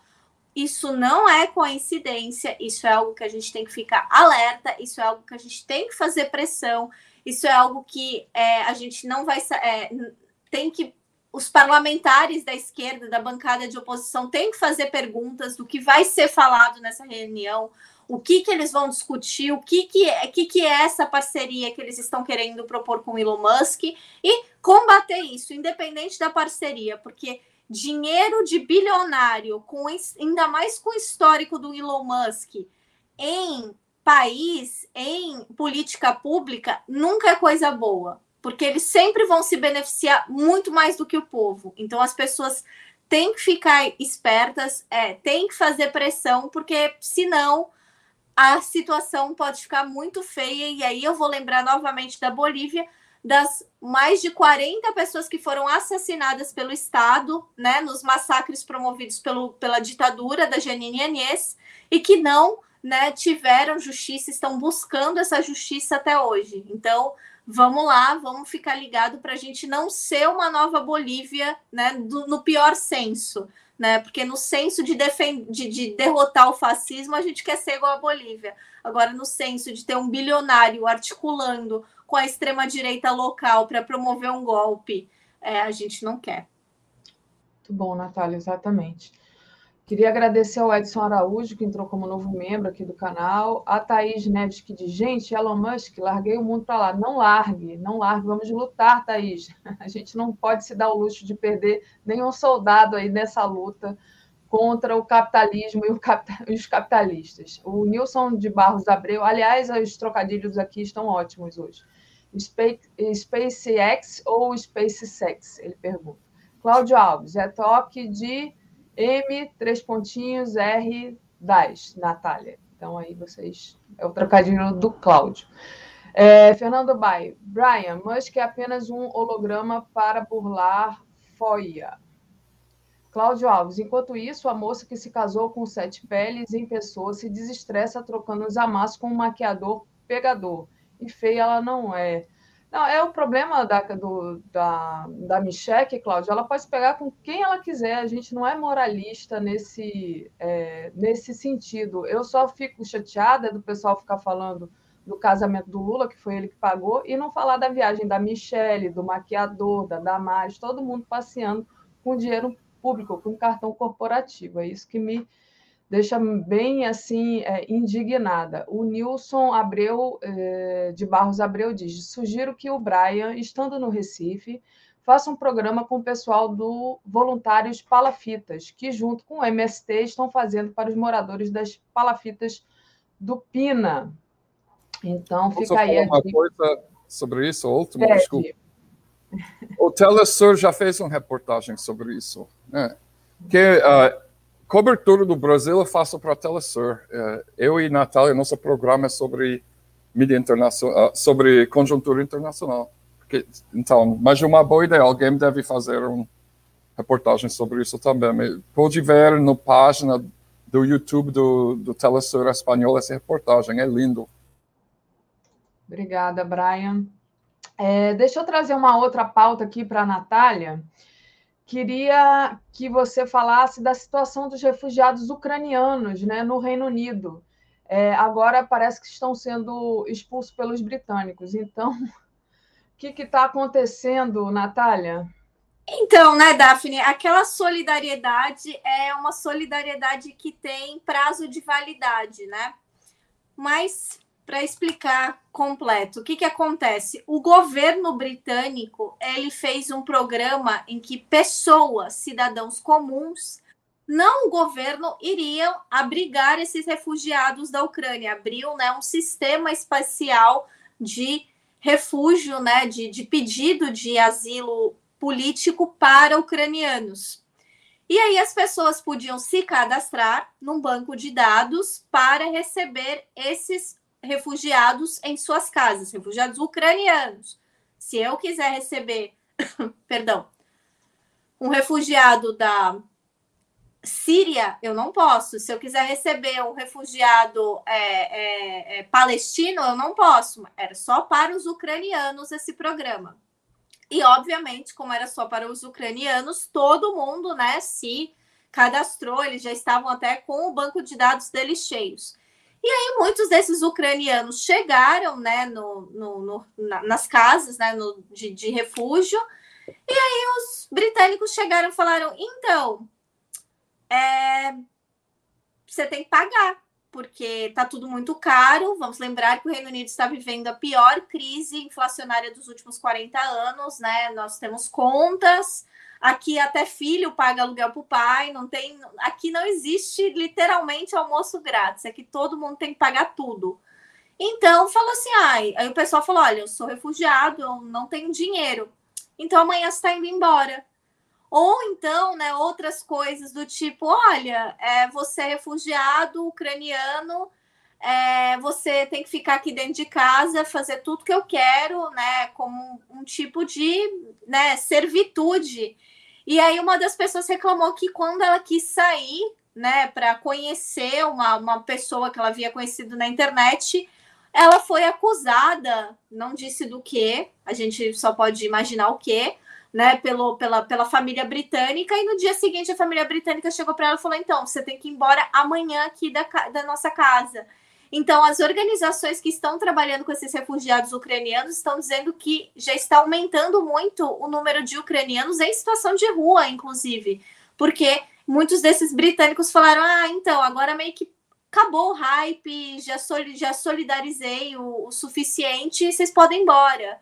Então, assim, é, o erro foi, obviamente, do governo britânico, porque o governo britânico não quis, é, como diria minha avó, cumprimentar com o chapéu dos outros. Eles quiseram abrir esse programa, mas não quiseram dar o mínimo de, de, de estrutura para isso. Eles deveriam né, pagar uma taxa para essas pessoas que estão recebendo esses ucranianos, porque afinal de contas, né, tem um custo nisso.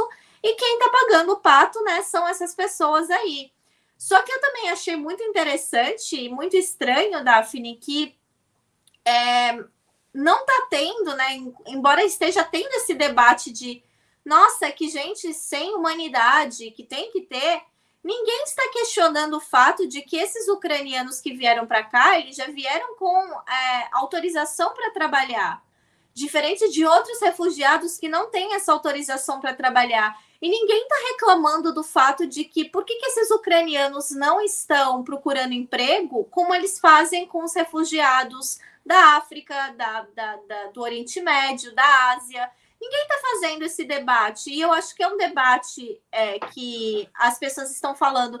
São pessoas que estão traumatizadas de guerra. Ah, porque os outros refugiados não estão. E você cobra emprego dos outros e não cobra, não cobra desses.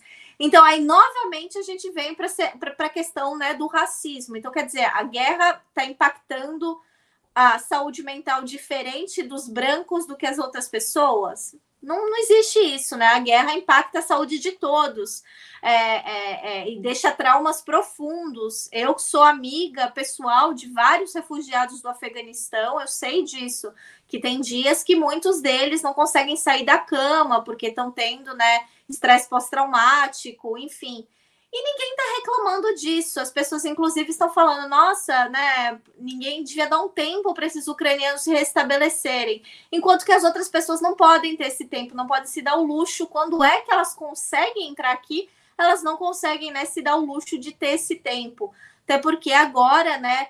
Provavelmente semana que vem, o governo britânico já vai começar a enviar os outros refugiados, né, que não são da Ucrânia, é, para Ruanda, para né, aguardar todo o processamento lá, e a gente sabe que isso vai ser algo devastador, especialmente para refugiados né, LGBTQIA, pelo que o próprio governo britânico disse, né, que é, homossexualidade é criminalizada em Ruanda e que essas pessoas, se falarem abertamente que são é, homossexuais, podem ser é, processadas e mortas em Ruanda. Então, que elas escondam a sua orientação sexual né, no campo né, de concentração que o governo britânico é, vai montar lá. Então, assim, é um horror em cima de horror né, o que o governo britânico faz com refugiados e com imigrantes no geral.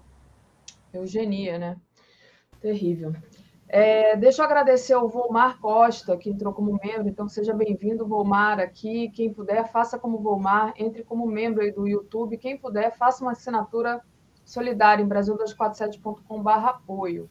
É, Brian, deixa eu passar agora para você. É, queria que você falasse, né, já que estamos falando sobre Ucrânia né, é, e guerra, ah, tem um 40 bilhões que o Senado americano vai destinar para a Ucrânia, né? Então, é, como é que é essa notícia? Conta para gente. Sim, uh, primeiro o Biden já mandou 6 bilhões uh, de arma para a Ucrânia. Então, esse novo uh, projeto de lei que passou ontem no Senado, com 100% dos votos do Partido Democrata, incluindo Bernie Sanders, e quase todos os votos dos republicanos, os únicos republicanos que reclamou e não votou a favor, ficam reclamando do custo, não do fato da importância de ajuda à Ucrânia. Né? Por exemplo, Rand Paul, que é o herói do MBL, um, associado com o Instituto Cato e tudo isso, ele ele falou que a janta salva a Ucrânia se Estados Unidos entrar no falência, que é um argumento fútil também economicamente falando, porque os Estados Unidos já está devendo mais de um trilhão de dólares para a China, 40 bilhões não faz. É como Elon Musk pagando 250 mil dólares para um vítima de assédio dele, né? Então, esse não é argumento sério, é só partisanismo, né? Mas então, o total passado para a Ucrânia agora, para a guerra da Ucrânia, um, aumentou para 51 bilhões de dólares. Porque dos 5 bilhões, dos 6, 5 bilhões que Biden já deu, eles expandiu aquele, eles colocou uma cláusula dentro desse projeto do, do lei, desse lei, para aumentar aquele valor pelo mais 6 bilhões, um, para dar ajuda logística, compra armas de empresas estadunidenses e dar de presente para a Ucrânia, uh, sem usar arma que, uh, que os Estados Unidos já está armanizando, que é muito arma, né? Além disso, vai ter 9 bilhões de dólares para recuperar, para substituir as armas que já mandou para a Ucrânia, inclusive mísseis Stinger e Javelin, que são mísseis de pequeno porte para explodir tanques, bombardear instalações, prédios, etc. Ele vai repassar 3,9 bilhões de dólares para o, uh, o comando de operações europeu, que inclui apoio de inteligência, uh, aumento de pagamento do salário para militares trabalhando na região, né? E também aumenta, vai aumentar o número de tropas estadunidenses ao redor da Ucrânia, para dar apoio logístico na, na cabeça deles. Além disso, de todos esses bilhões, 51 bilhões, ele está destinando 4,3% desse valor para ajuda a refugiados, com moradia, aulas de inglês, claro, para aqueles que ficam na Europa. É, porque os Estados Unidos está terceirizando todos os custos sociais dessa guerra para a Europa. Está jogando a Europa embaixo do ônibus, está destruindo a economia da Alemanha também. Uh, em adição, imagina esse valor incrível, 54 milhões de dólares. Quase um, um pouco mais de 1% do valor vai ser aplicado à saúde pública e apoio médico para refugiados do Ucrânia. Né? Então, analisando isso todo, eu imagino que que vai ser a destinação final dessas armas é a mesma coisa que aconteceu na guerra do Vietnã. Os Estados Unidos mandam um monte de armas para para as tropas do sul do Viet, sul vietnamita, os católicos do sul do Vietnã, burgueses, e os tropas do norte do Vietnã pegam todo e usam contra os Estados Unidos e venceu a guerra. Eu imagino muito desses, armas vai ser tomado pelas tropas russas. E os tropas russas vai ficar num baú de armas novo para usar contra a Ucrânia, dependendo do quanto tempo eles ficam, né? Uh, tem algumas indicações que vai passar muito tempo ainda essa guerra andando. Sim, parece que vai demorar bastante ainda, né? É, gente, eu estou esperando o David entrar aqui e daqui a pouquinho eu passo para você, Natália. Fala, pode falar. É, eu só queria falar, porque o Brian mencionou uma coisa do MBL, e eu lembrei, é, porque eu vi hoje, me chateou um pouco, muito, na verdade, uma manchete da Folha de São Paulo, do MBL, falando: as pessoas nos tratam como se fôssemos leprosos, é, ou como se tivéssemos ebola. E o Brasil, é importante que as pessoas saibam que a hanseníase, né, é uma doença endêmica do Brasil e é uma doença que causa um estigma social tremendo, né? E é extinta, né? É doença é... de pobreza, né? Deve se lembrar que é doença de pobreza. E é uma Gente doença, né? Nutrida. Historicamente, né? Exclui pessoas é, socialmente, apesar de né, as colônias né, dos leprosos, vamos lembrar de tudo isso.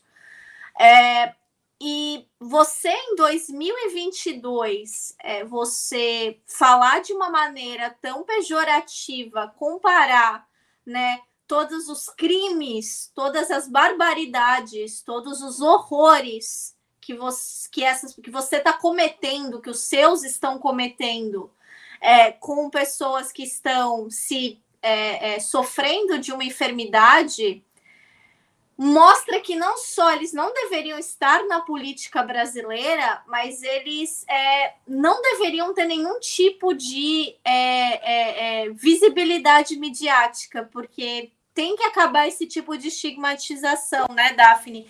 Capacitismo ainda é uma coisa muito complicada, ainda é uma coisa muito horrível no Brasil. E você falar dessa maneira, você comparar é, é, tudo isso com uma pessoa que está sofrendo de uma doença, da pobreza, principalmente, como você falou, é nojento. É, é uma doença que estava extinta, ou quase extinta, e que voltou, assim como a tuberculose. Sempre que o país vai mal economicamente, essas doenças reaparecem, né? Enfim, de, é, eu estava aqui é, rindo da, da, do chat, porque apareceu aqui um, um, bolsonarista que está dando boas-vindas em inglês para o Elon Musk. o perfil dele é de um garoto gamer. E aí eu estava esperando o David é, aparecer. O David já está aqui esperando a gente, já trago ele. Mas eu ia passar justamente para vocês é, falarem para esse menino, porque às vezes eu fico até com pena, gente, né? Dele se inscrever, ficar aqui para dizer que o Lula é ladrão e que o Elon Musk é bem-vindo para o Brasil. É um negócio tão absurdo. Ah, deixa eu ler aqui o doutor Eurico, que ele é médico, então tem, ele tem propriedade para falar sobre Hanseníase. Hanseníase sempre foram desprezados, mas hoje hanseníase tem cura em tratamento ambulatorial. Meu sogro foi diretor de hospital de hanseníase, então ele as pessoas ficavam internadas né, nesse hospital naquela época, muitos e muitos anos atrás. Obrigada, doutor Eurico. O pessoal reclamou aqui que eu não li o superchat, deixa eu ler e já trazer o David. Mas é, agradecer a Thaís Neves e o programa social da Micheque e da Mares. E o Jefferson Taborda diz, Brian, por que é proibido falar dos perigosos sionistas? Eu não sei se do que, que ele está. O Globalistas fez um programa com uh, o diretor da Associação Palestina do, do, do, Brasil, que era só sobre esse assunto. Procurar no, no, no, no Google, né? No YouTube, desculpa.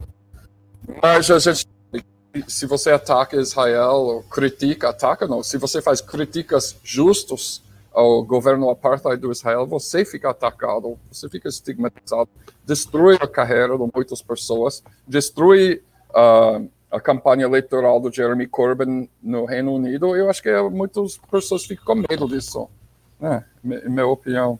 Agora sobre MBL, rapidinho, né? O que que eles fazem? Faz o papel da vítima isso é uma tática estadunidense da ultradireita.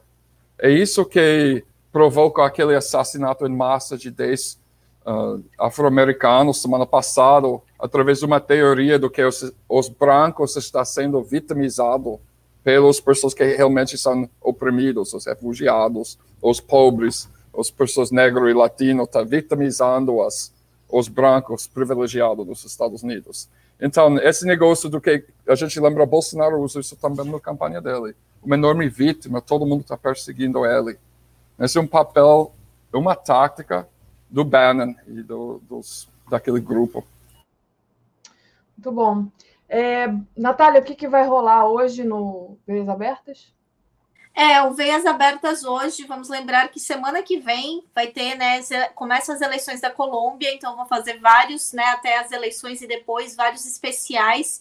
E hoje eu vou estar com a Vanessa Martina, que é uma das é, editoras da revista Diálogos do Sul, diretamente de Bogotá, falando sobre essas situações muito graves, né, de violência política que estão acontecendo lá. Então, 10 horas da manhã, eu e Vanessa, a gente vai estar tá falando tudo sobre o que está acontecendo, né? Sobre como a direita continua aterrorizando, né?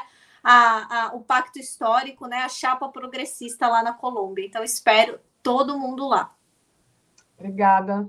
Obrigada, Natália. Obrigada, Brian. Melhoras aí. Eu sei que você tá estava doentinho, mas já está melhor, né? Sim, graças a SUS. Graças ao SUS, muito bom. Valeu, Brian. Valeu, Natália.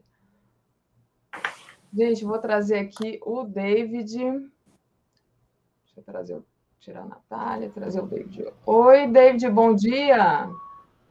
Bom dia, Daphne. Bom dia a todas e todos. Estamos acompanhando aqui no Bom Dia 247. Lugar diferente aqui, eu tive que parar. Está num posto de gasolina, numa churrascaria? Onde é que você está, David? Só de curiosidade aqui, para a gente saber. Eu, eu, eu tô a caminho de uma reunião com a Selen, que é a empresa nova que infelizmente administra e opera a refinaria do Alves. Estou pertinho, mas tive que parar num posto de gasolina para poder entrar aqui com a internet boa e conversar aqui com vocês. Maravilha. Então, obrigada pelo esforço de estar aqui com a gente. Essa semana, né, a gente teve essa terrível notícia aí da privatização da Eletrobras, né? E o Bolsonaro está com pressa, né, David? Tá para o dia 15 de junho, né? Então, eu queria que você falasse como é que vocês estão vendo. Provavelmente privatizou, aumentou, né? Se a gente, eu até usei o exemplo ontem da RLAN na Bahia, onde é, a gente teve um aumento, a gente tem um aumento muito grande do preço dos combustíveis em relação aos, aos outros estados, que já está muito caro. Então, privatizando a Petrobras, é óbvio que a energia vai aumentar muito, né? Queria que você falasse um pouco desse aumento da conta de luz, né? E quais são as movimentações que vocês estão é, vendo, que estão sendo feitas já para tentar é, conter isso, né? Como é que vocês estão se movimentando aí? Bem, Daphne, nós estivemos juntos com os eletricitários e eletricitárias, com a plataforma operária camponesa da água e da energia, é, infelizmente no julgamento do Tribunal de Contas da União, antes de ontem, é, sobre a privatização da Eletrobras. Infelizmente, os ministros ali do TCU, interessante que ainda são chamados de ministro, né? É incrível isso. Mas esses senhores é, brancos e, e velhos, eles estão ali é, no TCU para cumprir tarefa, infelizmente. E ali, por sete votos a um, nós perdemos aquela votação e o processo de privatização, então, da Eletrobras, ele avança. Mas, apesar disso, nós entendemos que é sim possível reverter esse processo.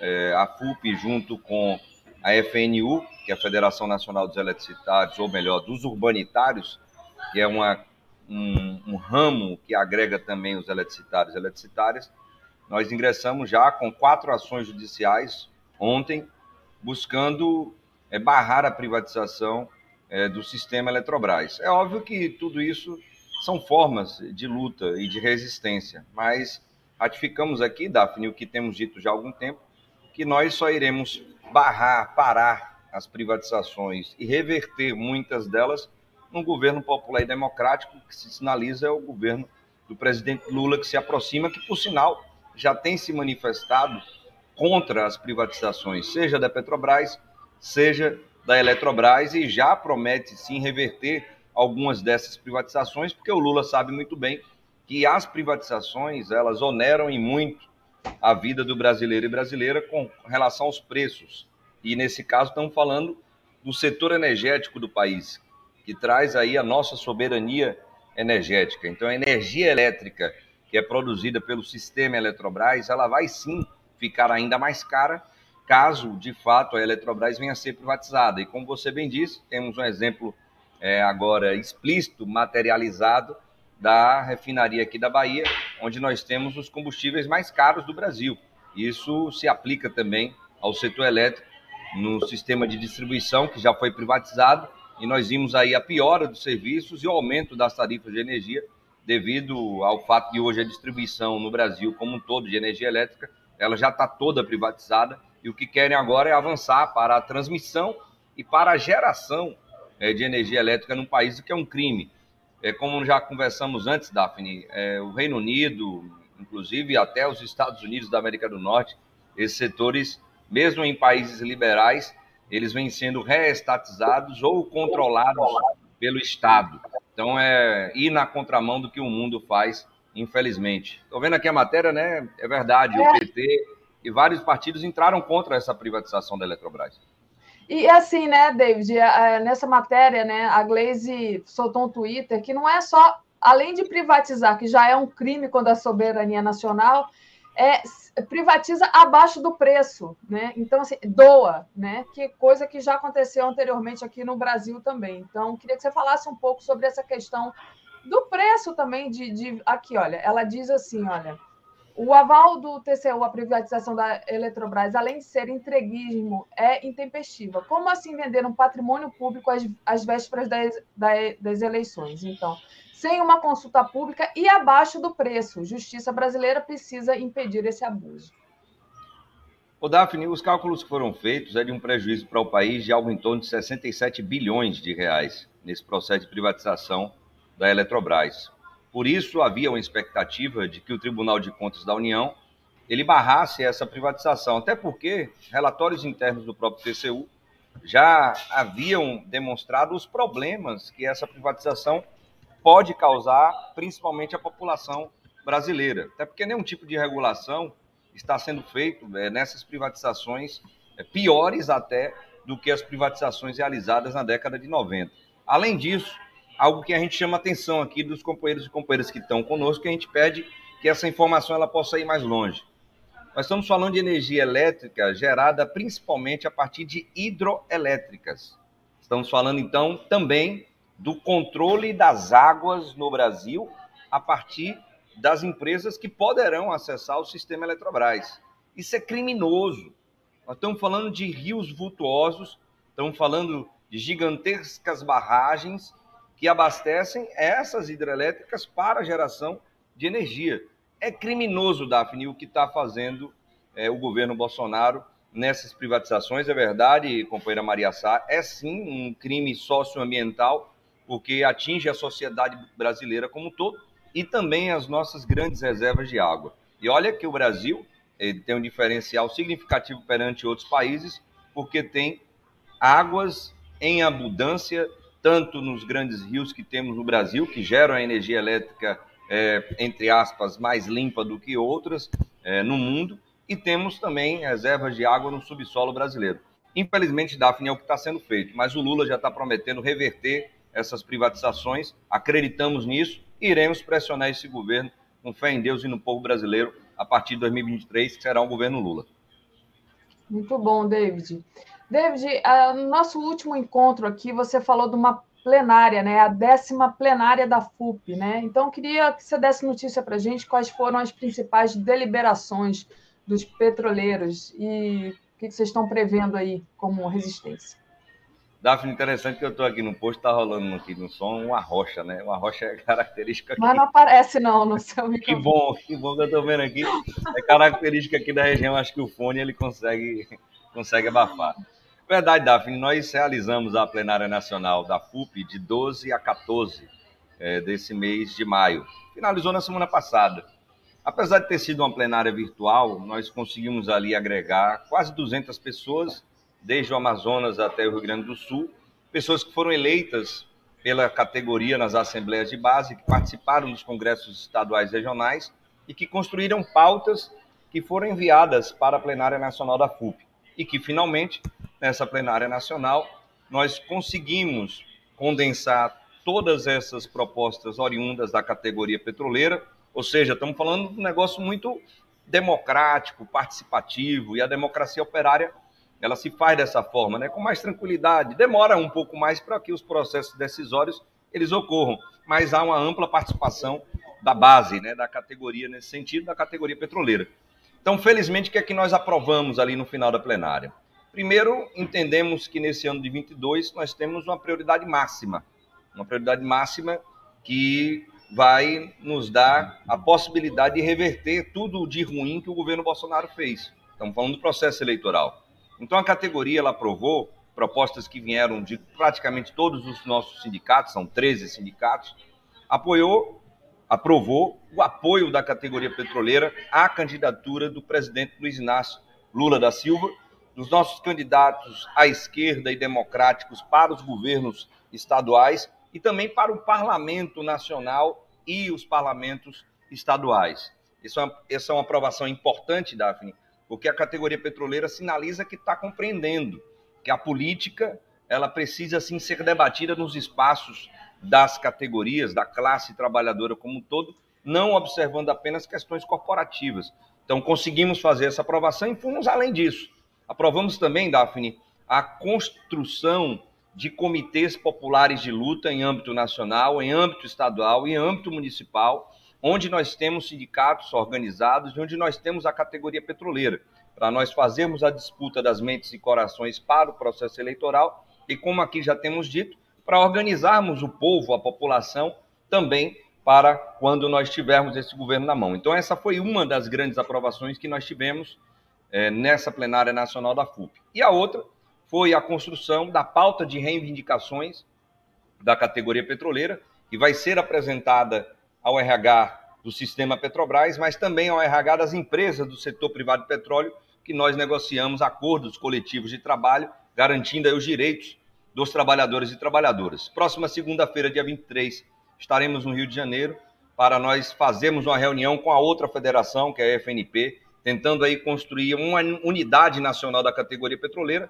para fazermos frente ao governo Bolsonaro contra as privatizações que ele sinaliza fazer. Esperamos que não tenha essa ousadia, essa audácia, porque a categoria vai estar unida para enfrentar o governo eh, Bolsonaro numa grande greve nacional, que, como já temos dito, será a maior greve da história da categoria, caso ele queira enfrentar os petroleiros e petroleiras e a sociedade brasileira, que já se descontra a privatização do sistema Petrobras. Então, foram essas grandes aprovações. Temos aí candidaturas da categoria petroleira que estão vindo aí com força e aprovamos o apoio a elas. Companheiro Zé Maria Rangel, pré-candidato a deputado federal no Rio de Janeiro pelo PT.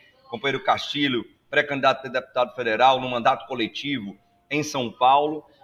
Companheiro Radiovaldo, pré-candidato a deputado estadual na Bahia. Edmilson, também a deputado estadual em Sergipe. Alessandro, na Áustria, Robson Leite, a deputados estaduais e deputada estadual ali no Rio de Janeiro. Ou seja, é a categoria petroleira compreendendo que é importante termos trabalhadores e trabalhadoras ocupando esses espaços de poder, porque precisamos de pessoas que estejam lá também representando o povo brasileiro. Muito bom, David. Deixa eu agradecer aqui ao André Henrique Castanho Sabaini, que entrou como membro, que, aliás, membro por 31 meses. Será que a vinda do Elon Musk ao Brasil não tem a ver com a venda da Eletrobras? Ele pergunta. É, na verdade, ele mandou esse, esse chat é, de comemoração de 31 meses já tem um tempinho, mas eu só vi agora porque a gente não tem acesso. Mas, de qualquer forma, agradeço. Se você quiser comentar, pode comentar, David. O doutor Eurico já lançou o seu nome aqui como possível presidente da Petrobras num possível governo de esquerda. Então, obrigado, doutor Eurico, pela indicação.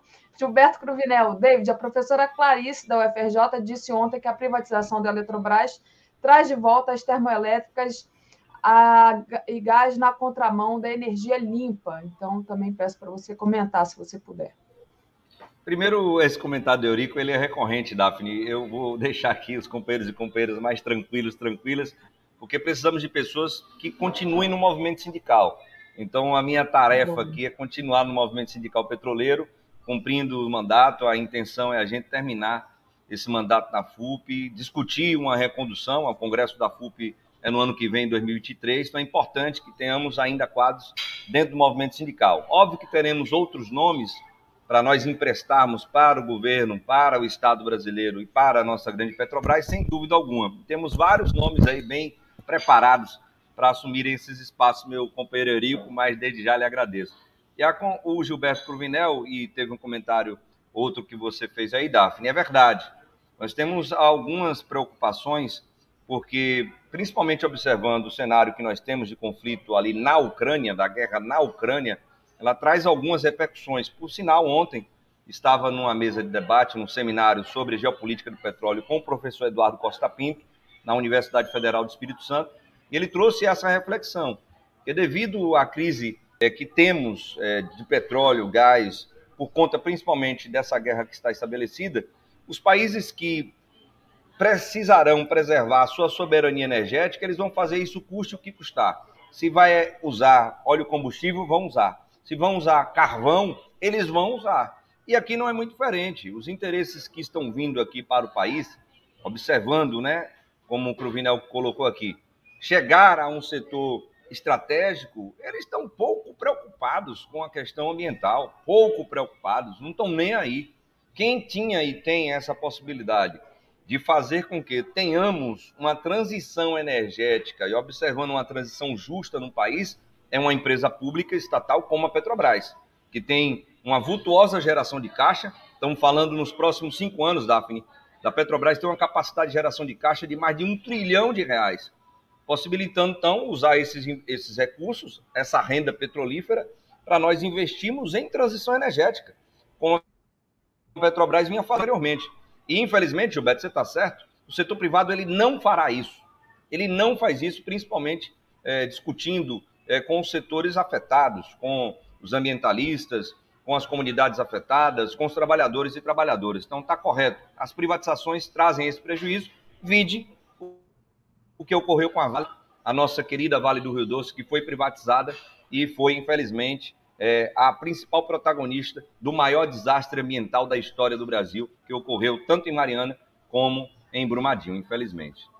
Exatamente. O Márcio Luiz Pereira manda aqui na categoria de, dos petroleiros a candidata Náustria, deputada estadual. O David falou e eu vou mandar um beijinho para a Náustria, que eu gosto muito dela.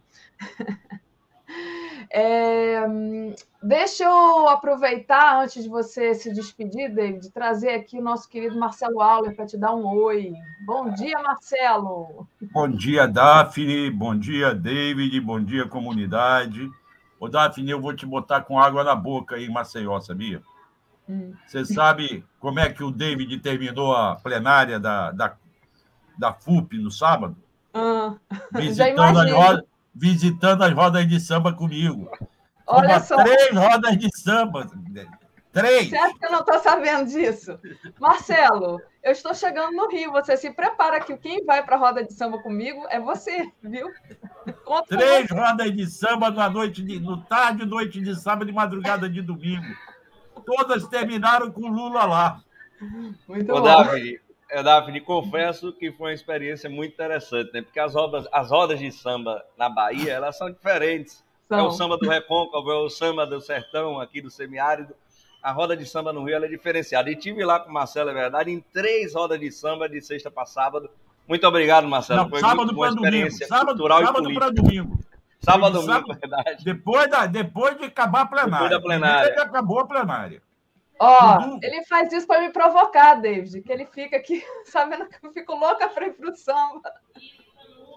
Me é, hoje, hoje tem um samba aí em homenagem ao aniversário da Jandira Fegali. Oh. Eu vou tentar ir lá.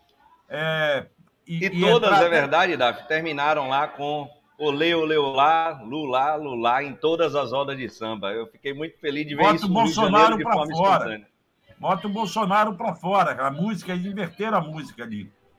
Mas bom dia, David. Foi bom encontrar Ô, você David, por aqui. Antes de você sair, peraí, peraí, tem uma pergunta aqui do Jairo, que é, David, o que você comentaria sobre o assédio que os trabalhadores da Petros vêm sofrendo? Perseguição sindical, demissões e perda de direitos, comprometendo a gestão do patrimônio do segundo maior fundo de pensão do Brasil. Você tem é, uma resposta aí para o Jairo, por favor? Jairo, é, infelizmente isso é verdade e estamos preocupados é, muito com esses trabalhadores e trabalhadoras, principalmente os aposentados, né, aposentadas, que estão sendo massacrados pela atual gestão da Petros. Cabe aqui um olhar, Daphne, é, da classe trabalhadora a respeito disso, porque apesar de serem poucos os trabalhadores e trabalhadoras do segundo maior fundo de pensão do Brasil, eles merecem respeito. E essa gestão bolsonarista, que hoje está à frente da gestão da Petros, que é o nosso segundo maior fundo de pensão, fundo de pensão dos petroleiros e petroleiras, está retirando direitos históricos desses trabalhadores e trabalhadoras. Além da redução do salário, da perda do plano de saúde, é criminoso o que estão fazendo. Jairo, todo o apoio da FUP, aos companheiros e companheiras. Companheiro Paulo César, companheiro Araújo, que é nosso conselheiro eleito, companheiro Norton, que é nosso conselheiro eleito também aí na Petros, está à disposição para ajudar. Precisando da Federação Única dos Petroleiros e Petroleiras, pode contar conosco. E por fim, Daphne, parabenizar aqui o Marcelo Auler pela vitória na eleição aí da ABI, a nossa centenária Associação Brasileira de Imprensa. Tivemos aí uma nova eleição e um grupo popular, democrático, defende de fato a liberdade de expressão, a democracia, foi eleito aí para conduzir pelo próximo triênio aí a nossa querida ABI. Parabéns, Marcelo Auler. E aqui, Obrigado mais uma vez. Pedir, mandando um abraço para todas e todos aí. Vamos caminhar junto com a FUP. Vamos caminhar Vamos junto, junto, com a. FUP na defesa do Estado democrático, da, do respeito à eleição, do respeito ao voto e, principalmente, na luta a favor dos trabalhadores e na derrubada dessa reforma trabalhista, que não foi uma reforma, foi só acabarem com todos os direitos trabalhistas. A BI vai junto com, com a FUP e com outras entidades nessa luta nos próximos três anos, enquanto a gente estiver lá. Vamos juntos. Valeu, Boa sorte com o mandato. Obrigado, Daphne. Um beijo, bom final Obrigado. de semana. Um abraço. Sextou. Tá bom. Valeu. Até, até, a gente se encontrar aqui no Rio novamente, David. Semana que vem estamos por aí de novo. Então vamos encontrar. Um abraço. Vamos lá, Marcelo. Vamos lá, Davi, Bom, eu, vou, Marcelo. eu vou. Tem muito assunto, mas eu quero. Tem muito começar... assunto, mas calma, um, um, de cada vez. Vamos, um vamos, cada vamos vez. começar. Você quer começar por onde? Eu ia começar pelo Renato Freitas. Pelo Renato, pelo Renato Freitas. Freitas. Então vamos lá. Porque é... tem uma tem uma, você vai me desculpar e, a, e, e, e os telenautas vão me desculpar. Tem uma sacanagem nesse caso todo, e agora uma sacanagem com a 247. Sabia disso? Não. Veja só.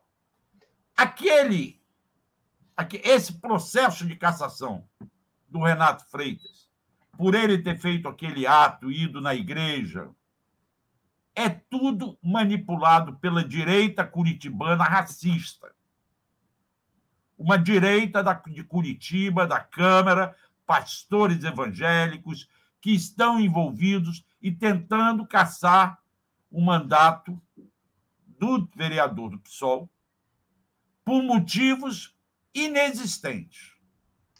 Eu queria começar pedindo para que você mostrasse aqui para os nossos telenautas que o padre da Igreja do Rosário foi lá, eu te mandei isso aí pelo. Foi lá se solidarizar, se solidarizar com o, o, o vereador. É o Esse é o padre. Luiz Reis. Pois é. Que está solidário com o vereador que estão querendo caçar a pretexto de dizerem que invadiram um templo, a igreja, o culto. Não, não fizeram isso. Entraram na igreja, mas não atrapalharam a missa nem o culto. Aí a direita curitibana começou a pressionar, pressionar e abrir um processo de cassação dele com um jogo de carta marcada desde o início. Antes da votação, os vereadores já diziam qual seria o placar. Tinha uma vereadora chamada Noemi, eu acho que é Noemi, eu vou, eu vou dizer aqui o nome dela, espera aí. Ai, fugiu aqui. Tem um, é, é uma, uma vereadora. É,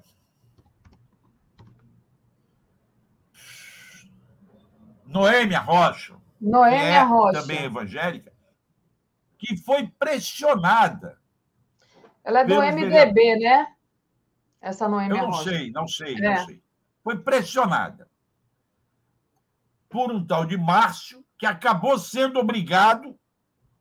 Ele cantou o voto dele antes da hora e ele acabou sendo obrigado a sair da comissão de ética. Mas permaneceram outros que já tinham anunciado o voto antes. Os advogados ingressaram com uma ação e esta ação foi vitoriosa junto à quinta vara da Fazenda Pública e levou a juíza Patrícia de Almeida Gomes Bergones a suspender a sessão que ontem, dia 19, iria analisar a cassação. E o que a fez suspender essa sessão? Não foram os argumentos de que, que os votos já estavam definidos, que cantaram votos. Foi um e-mail passado pelo presidente da comissão, tá? Sidney Toaldo, Sidney Toaldo, tá? Para o vereador. Esse e-mail, segundo ela, infere-se, ademais, a possibilidade. Não. É, eu, eu posso ler. Comissão, aqui. Peraí, nós vamos ler o e-mail. Estou lendo a decisão dela. Tá. A comissão parlamentar que tem por objetivo o julgamento de um dos seus pares deve ser órgão imparcial. O sistema acusatório, como instrumento de garantia de qualquer cidadão em face dos poderes estatais, deve observância ao princípio constitucionais elementares de ampla defesa contraditório sob pena de nulidade. Segundo ela, esse e-mail apontaria parcialidade e interesse do relator além de conter injúrias raciais. O e-mail do vereador contém injúrias raciais, diz a juíza. Circunstância que, se vierem a ser apuradas verdadeiras, poderão levar ao afastamento do relator e nulidade procedimental. Agora você leia o e-mail para os nossos telenautas verem as barbaridades que foram ditas por esse pessoal foi pelo. É, esse e-mail foi o tal do é, Sidney Toaldo, que, se não me engano, era o relator, né? Ele diz assim: Renato, você pensa que seu processo de cassação vai acabar por causa da gravação que aquela vagabunda vazou para a imprensa? O Márcio essa Barros... gravação, essa gravação é a Noêmia, me parece que foi a Noêmia ou alguém lá, que vazou o Márcio Braga dizendo que precisavam pressionar a Noêmia acionaram até o Silas Malafaia para pressionar a Noêmia.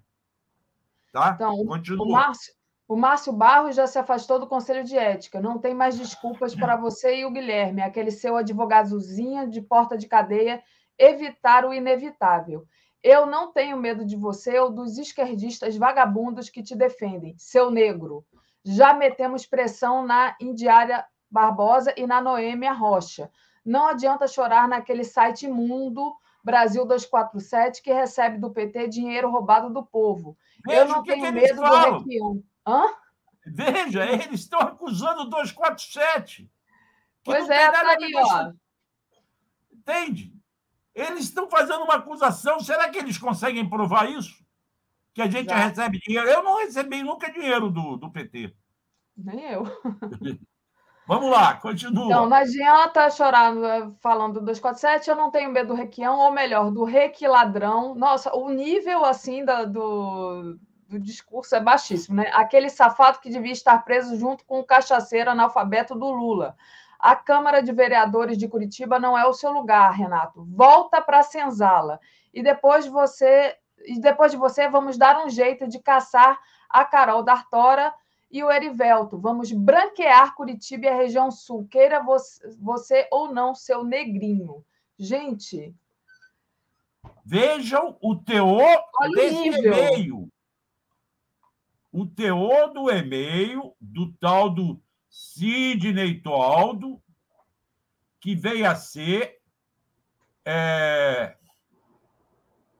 o relator, se eu não me engano, ele é, eu acho que ele é o relator, se não me engano. Deixa eu até dar uma checada aqui, mas vai falando, tá. Marcelo. Aí, agora, foi solicitada a Corregedoria da Câmara a adoção de providências contra esse e-mail racista. E é esse pessoal que quer caçar o, o, o Renato. Olha que absurdo. Esse Ele é relator do processo mesmo. Pois do é. processo é. do Renato. Esse Sidney Toaldo, um racista que quer branquear a Câmara. Mal sabe ele que a maior parte da população brasileira não é branca. E ele diz que quer branquear a Câmara, chamando o outro de neguinho, mandando voltar para a senzala como pode isso? E esse, será que esse cara será reeleito vereador? Curitiba quer representante na Câmara Municipal desse nível? É de se perguntar à população séria e honesta de Curitiba se isso é o que deve representar a Câmara, os curitibanos na Câmara dos Vereadores. Ainda bem que a juíza suspendeu esse processo. Eu espero que esse vereador, sim, seja levado ao, à Comissão de Ética e Decoro da Câmara e dando-lhe o direito total de defesa, sem pressionar ninguém, sem botar Silas Malafaia pressionando para caçar ou defender, ele tenha direito a um julgamento justo, que é o que nós queremos. Para o Renato. O Renato não tem que ser caçado o padre e a Igreja Católica em Curitiba já deixaram claro isso. Estão fazendo um jogo político para tirar a esquerda da Câmara Municipal. A esquerda e a representação negra, que é legítima e necessária. E eles são tão é, crentes da impunidade que o cara produz prova contra ele mesmo, né? O cara manda um e-mail, gente. Né? Ele está realmente achando que ele não tem limite, que não vai acontecer nada com ele, porque esse Toaldo aí, relator, ele manda um, um, uma prova de um crime que é o racismo, né? Então, além de toda a manipulação política, que isso, quer dizer, é, como diz aqui a Sônia, Sônia Nobra, é inacreditável. Isso é Veja. inacreditável. O pessoal está dizendo que o 247 tem que, tem que processar, tá? Aí, bom, enfim, fica a cargo aí do, do pessoal que da decide isso, direção. não somos da nós. Nossa direção. Da nossa direção, mas realmente é alguma coisa assim bizarra essa, essa questão do Renato. Mais uma vez, eu vou botar aqui a foto do, do Renato sendo apoiado né, pelo, pelo padre da igreja, né? Então, tá aqui, olha, né, que seria aí o motivo de cassação do Renato. Então, ele foi convidado, pessoal que muita gente tem que processar, enfim, é um absurdo, realmente é chocante, né? O Gilberto Cruvinel, Daphne Aula, o 247 vai deixar barato a, a calúnia desse racista? Está perguntando aqui. Bom, isso é com a Tuxa agora, não é conosco. É, a Cláudia Barrela diz: Bom dia, Daphne Marcelo 247 não de deveria processar esse nojento? Olha, gente, é como disse aqui a nossa, a nossa internauta, é inacreditável, né? Em pleno 2022, as pessoas fazerem esse tipo, né? Escreverem e, e fazerem prova de que são assim, né? Elas deveriam se envergonhar. Um parlamentar eleito pelo povo cometer crime de racismo e se garantir na impunidade. O problema Você é. Quer ler mais comentário aí sobre isso? Não, Antes é, da gente eu... mudar de assunto? Vamos, vamos mudar de assunto. Queria trazer agora. É, vamos que a gente acabou que a gente vai pela sua ordem. Eu só inverti a ordem porque é. isso aí para mim foi gritante, sabe? Não, é, é indignante eu, isso, Marcelo. Para vir conversar com você, eu fui atrás do e-mail. Quando eu li o e-mail, achei o negócio. Eu absurdo. tinha visto que o e-mail chamava ele de negrinho e tudo, mas eu não tinha visto essa parte do 247. Eu não vi, eu soube mim. hoje. Eu fui ler ontem, eu recebi esse documento ontem. É. E aí eu resolvi Sim. trazer para esse bom dia aqui. Muito já importante tenho, essa denúncia. Já que eu tenho que substituir a Tereza, eu tenho que substituir a altura, né? Fazer um esforço de, de não deixar mal os telenautas sem a Tereza aqui. Já estão sentindo falta dela, né? É. Tarefa difícil, né, Marcelo? É. Essa, tarefa difícil você, que vocês me deram substituir a Tereza, realmente, Tereza é aquela maravilhosa. Insubstituível, insubstituível. insubstituível.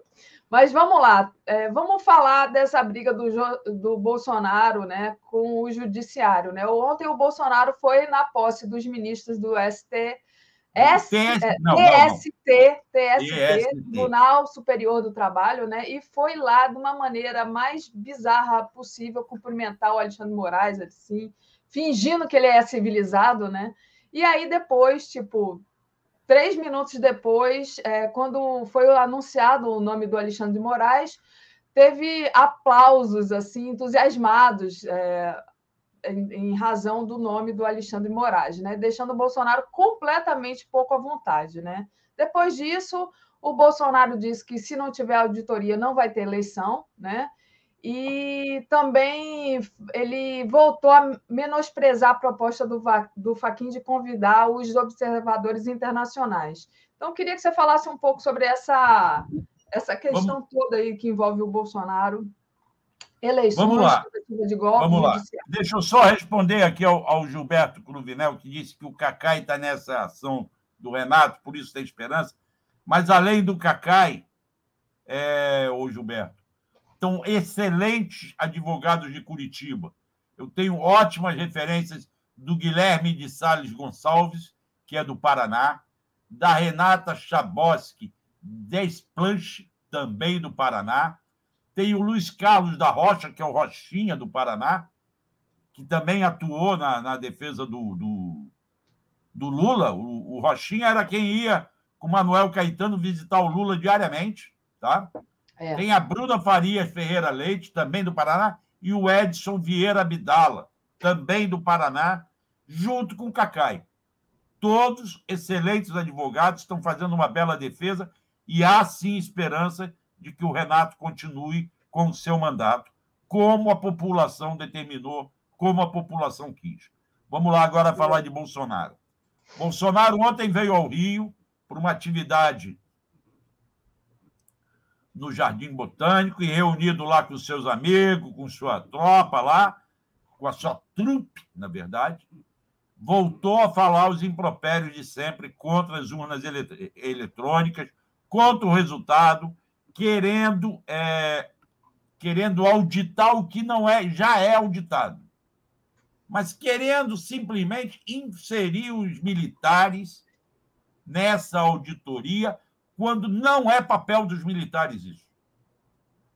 Os militares têm que ficar quietinhos nos seus quadrados, que é garantir a ordem e a segurança nacional de atividades externas, de ataques externos.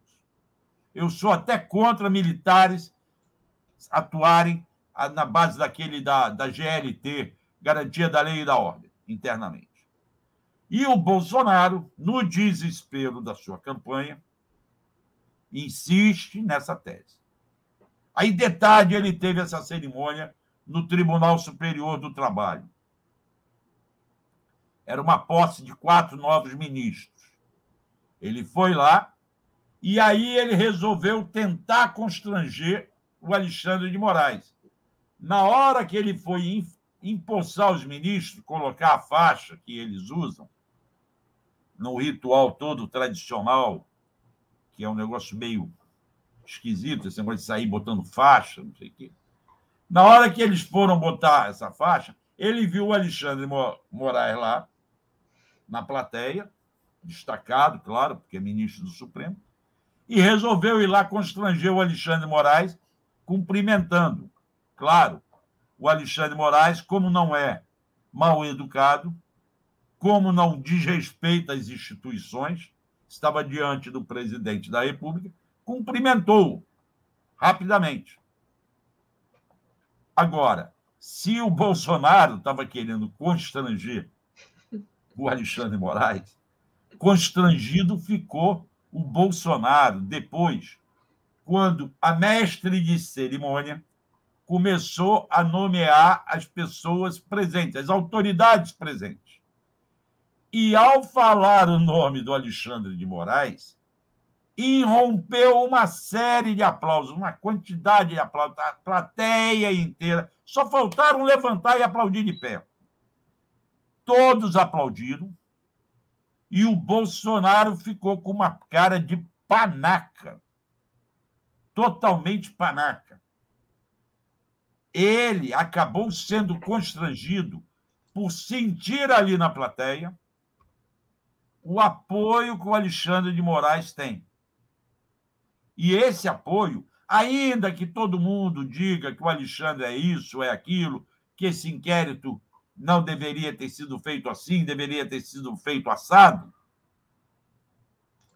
Esse apoio hoje é da sociedade. Porque a sociedade quer a garantia do processo eleitoral legítimo, tal como já ocorre há muitos anos, sem ninguém colocar dúvida neles.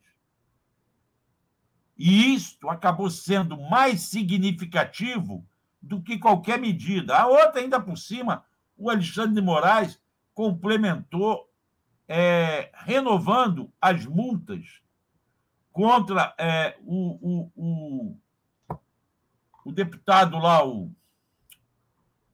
Eita ferro! Como é que é o nome?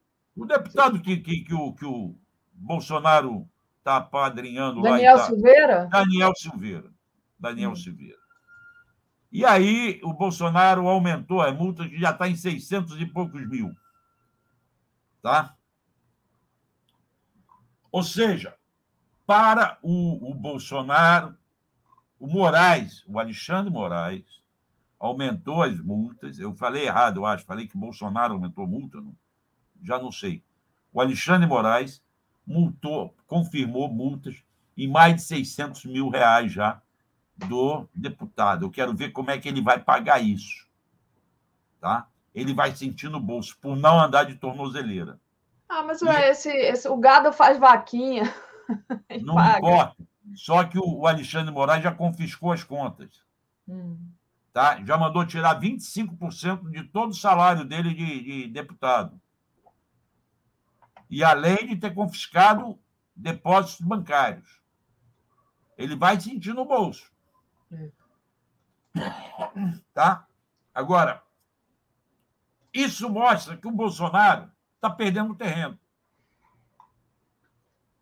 Isso mostra que o Bolsonaro está meio desesperado com a disputa eleitoral. E eu acho, e agora é achômetro, mas eu estou esperando sair as pesquisas para a gente ver isso, que ele deve se preocupar agora um pouco mais. Porque a entrada da Simone Tebet como terceira via, embora pouca gente acredita que isso vai dar em alguma coisa, certamente vai roubar voto do Bolsonaro.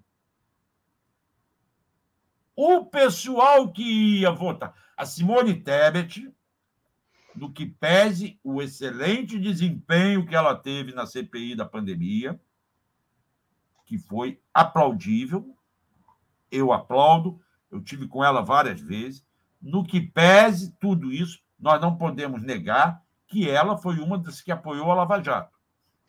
Você acha que só tira voto do Bolsonaro, a Simone Tebet, não tira do Lula, de uma classe média, por exemplo, antipetista e que tem nojo... Essa classe média antipetista já está votando no Lula? Não sei. É isso que nós vamos ver na pesquisa. Mas é mais fácil ela tirar do Bolsonaro os votos que eram do Moro. A turma que apoiava o Moro e que não quis votar no Lula e foi para o Bolsonaro poderá agora descarregar na Simone Tebet.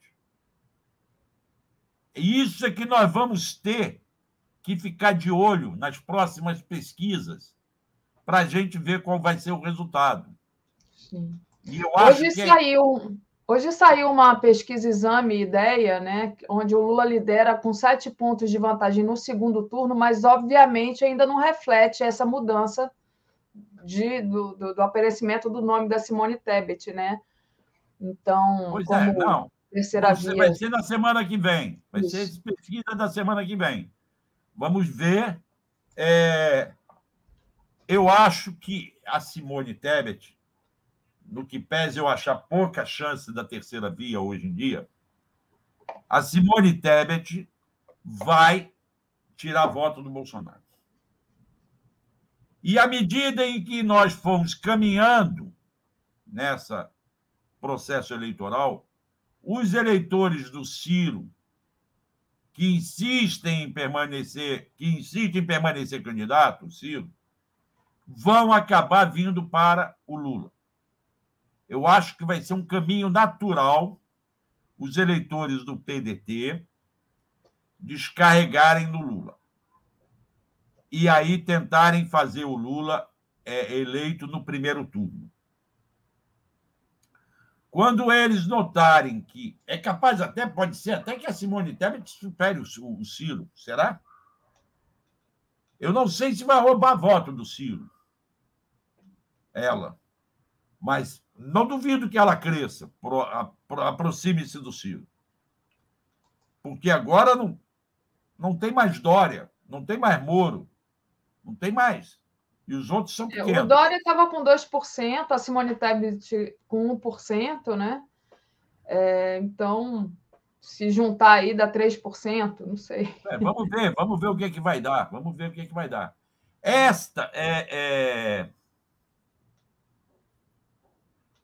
o que, que o Gilberto está falando hoje? Gilberto disse que debate... hoje tem o um primeiro debate eleitoral, Ciro versus Gregório do Vivier. O Gregório do Vivier vai responder lá, foi chamado pelo Ciro porque ele fez um, um programa dele, né, o Greg News, falando do Ciro. Aí o Ciro chamou ele para debater. Então vai ter esse debate que eu, sinceramente, eu acho que dá palanque para o Ciro. Eu acho que besteira isso do Não, Gregório. Deixa rolar, deixa rolar. Deixa rolar. Eu acho né? que tem que rolar, deixa acontecer. Vamos ouvir todo mundo. Eu tenho para mim que a, os, os votos do Ciro vão caminhar para o Lula. E aí vem, vamos chegar na questão aqui do Rio de Janeiro, que esta vai ter que ser uma preocupação do Lula depois dessa lua de mel dele. Quando ele voltar da lua de mel, esses próximos dias ele está retirado, aproveitando o grande casamento que ele fez com a Janja. Que, aliás, uma maravilhosa. Que? É, repercutiu na imprensa internacional o casamento dele com a Janja. Mas é. deixa eu, para você falar disso, eu coloquei aqui a, o Twitter do José Guimarães, né? Então José ele Guimarães tá, do PT Nacional. Do PT Nacional, exatamente. Está falando aí de uma reunião, de um grupo de trabalho que avaliou o quadro eleitoral do Rio então, que é uma questão importante, né? Já resolveu Minas e agora tem que resolver Rio. Ele diz aqui, olha, um, ratificar a manutenção, deixa eu abrir aqui, ratificar a manutenção da aliança entre PT e PSB. Dois, confirmar as candidaturas de Marcelo Freixo para o governo do Estado e a de André Siciliano para o Senado. Três, solicitar ao PSB a validação de acordo nacional que inclui a manutenção das referidas candidaturas. É isso, Marcelo. Então tá aí, o Lula tem que resolver esse negócio no Rio que está complicado, né? Pois é, o Rio, o que, que acontece? O que eu vou falar aqui agora é a apuração que eu fiz. Uhum. Há um grupo no PT que não engole o freixo. Ao que parece, e eu não quero dar isso como definitivo, o siciliano estaria entre eles. Este grupo está alegando que o Freixo está estreitando o palanque do Lula. O Lula já deixou muito claro, inclusive com o convite que fez ao Freixo e ao siciliano para irem ao seu casamento, lá do Rio de Janeiro, que eu saiba, estava o Freixo, estava o siciliano, estava o Adida Muz, que foi advogado dele, eu não sei mais quem, a Bené, tá? E além de Chico Buarque, Carol, essas, esse pessoal que não é candidato. Bom, o Lula já deixou claro que no Rio ele está com o Freixo e está com o Siciliano. E isso bagunça o coreto do Alessandro Molon. E aí nós vamos comentar o Alessandro Molon mais à frente. Mas o Siciliano andou lançando. Tem um encontro agora, dia 20, hoje, 18 horas, eu vou ver se eu assisto também, entre o siciliano e o Freixo, às 18 horas hoje. Mas o siciliano andou lançando sua candidatura com os ao Senado, com os prefeitos que são ligados, alguns até a Bolsonaro, e apoiam Marcelo Castro, Cláudio Castro, desculpa. Cláudio Castro. Cláudio Castro. Há no PT um grupo que até torceria, tamparia o nariz e, e aplaudiria se o Cláudio Castro continuasse, porque eles têm medo de daqui a quatro anos, se o Marcelo Freixo ganhar, querer se reeleger. É a situação também do PSD do Eduardo Paes. O Eduardo Paes está lançando o Felipe Santa Cruz, com pouquíssima chance só para marcar posição e não apoiar o Freixo. Então, aí este grupo do PT torce, na verdade, sabe por quê, o, o, o, o Daphne? Hum. Torce para que o Rodrigo Neves, do PDT, uhum. abandone a candidatura Ciro, abrace a candidatura Lula, e aí eles vão disputar junto com Marcelo Freixo. Isso, ao meu ver, é perigoso porque aumenta as chances do Cláudio Castro. Mas já tem gente no PT faz, fazendo essa conta, torcendo para que isso aconteça. Se o Rodrigo vai realmente fazer ou não, não sei. Quem está fechado com a chapa do Marcelo Freixo é o PCdoB da Jandira Fegali aqui no Rio. Tá? Esse é o quadro do Rio que o Lula vai ter que sentar e tentar resolver isso. Aí vem a briga também do Molon e do Siciliano pelo cargo de senador. São os dois que se apresentam. Ainda tem a Luciana, pelo PSOL. Tem, são três nomes que vão disputar uma vaga aqui pela direita está sendo disputada pelo Marcelo Crivella Romário, e né? pelo Romário. Vixe, Maria, Deus me livre. Então, é... esta é a situação. O que eu fico me perguntando é o seguinte: André Siciliano, Alessandro Molon e a própria Luciana não podem ficar fora do Congresso não podem se dar o luxo de disputarem uma vaga que só um vai entrar. E ainda correndo o risco de dar essa vaga para o Crivella ou para o Romário. Tem que haver um entendimento para que esses dois, seja a Luciana, seja Marcelo, seja o, o André Siciliano, seja o Alessandro Molon, os três estejam no Congresso, dois como deputados e um como senador. Perfeito. Se nós queremos fazer uma bancada forte, Não podemos desperdiçar ninguém. E, se possível, o Rodrigo também, se ele não vier para governador, mas ele está querendo vir para governador. Eu não sei se ele vai abrir mão dessa disputa. Se ele vai se entender. O que acham é que é impossível, o que me dizem é que é impossível formar uma chapa Marcelo Freixo, Rodrigo Neves. Os dois não vão se bicar para formarem juntos. É. Então, o... esse é o xadrez do Rio de Janeiro, Daphne. Leia aí os comentários, que eu acho que fizeram muito comentário sobre isso aí. Podem estar me criticando por estar falando isso tudo aqui. Não, a Germina, o perfil Germina de suplente do Romário é ex do ladrão genocida, é a Rogéria Bolsonaro, o suplente do Romário. Lembrando aqui, ele lembrou disso. Né? Então, ainda tem mais essa, né? Complicado. O Rio de Janeiro está muito complicado. Pois é, tem mais alguém, mais alguém comentou aí, não? Oi, você, você congelou, Daphne? Eu acho que a, já a Daphne congelou. Aqui, para mim, a Daphne está congelada. Eu não sei se eu estou sendo Marcelo? ouvido. Oi, eu estou te ouvindo. Você está me ouvindo? Gente, me dá um feedback. Você congelou. eu acho que eu caí. Você congelou, você congelou. Oi, já voltou? Oi, voltei. Sim, eu estou agora pegando minha internet lá da sala, porque daqui de dentro caiu. É, eu caí na hora que eu estava lendo. Então. É o frio, está eu... frio aí? Você congelou. Que frio aqui, aqui. que frio, aqui está 25 graus, chovendo a beça.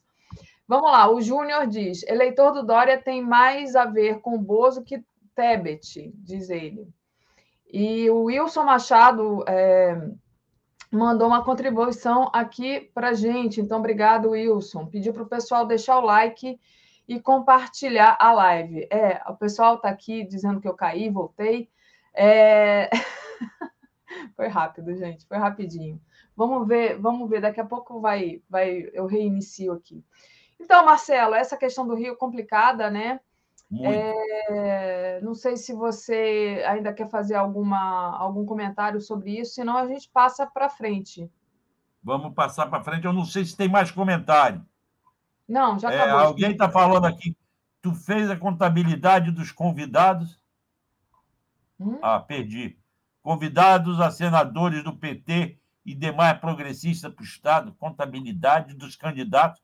Como contabilidade? O Rodinei Flores está me perguntando isso. Auler, tu fez a contabilidade dos candidatos a senadores do PT e demais progressistas por estados? Não, não fiz. Não fiz. Do, do Brasil todo, não. Eu, eu foquei aqui no Rio. Foquei aqui na história do Rio de Janeiro. Sim. Não estou acompanhando o quadro no resto do Brasil.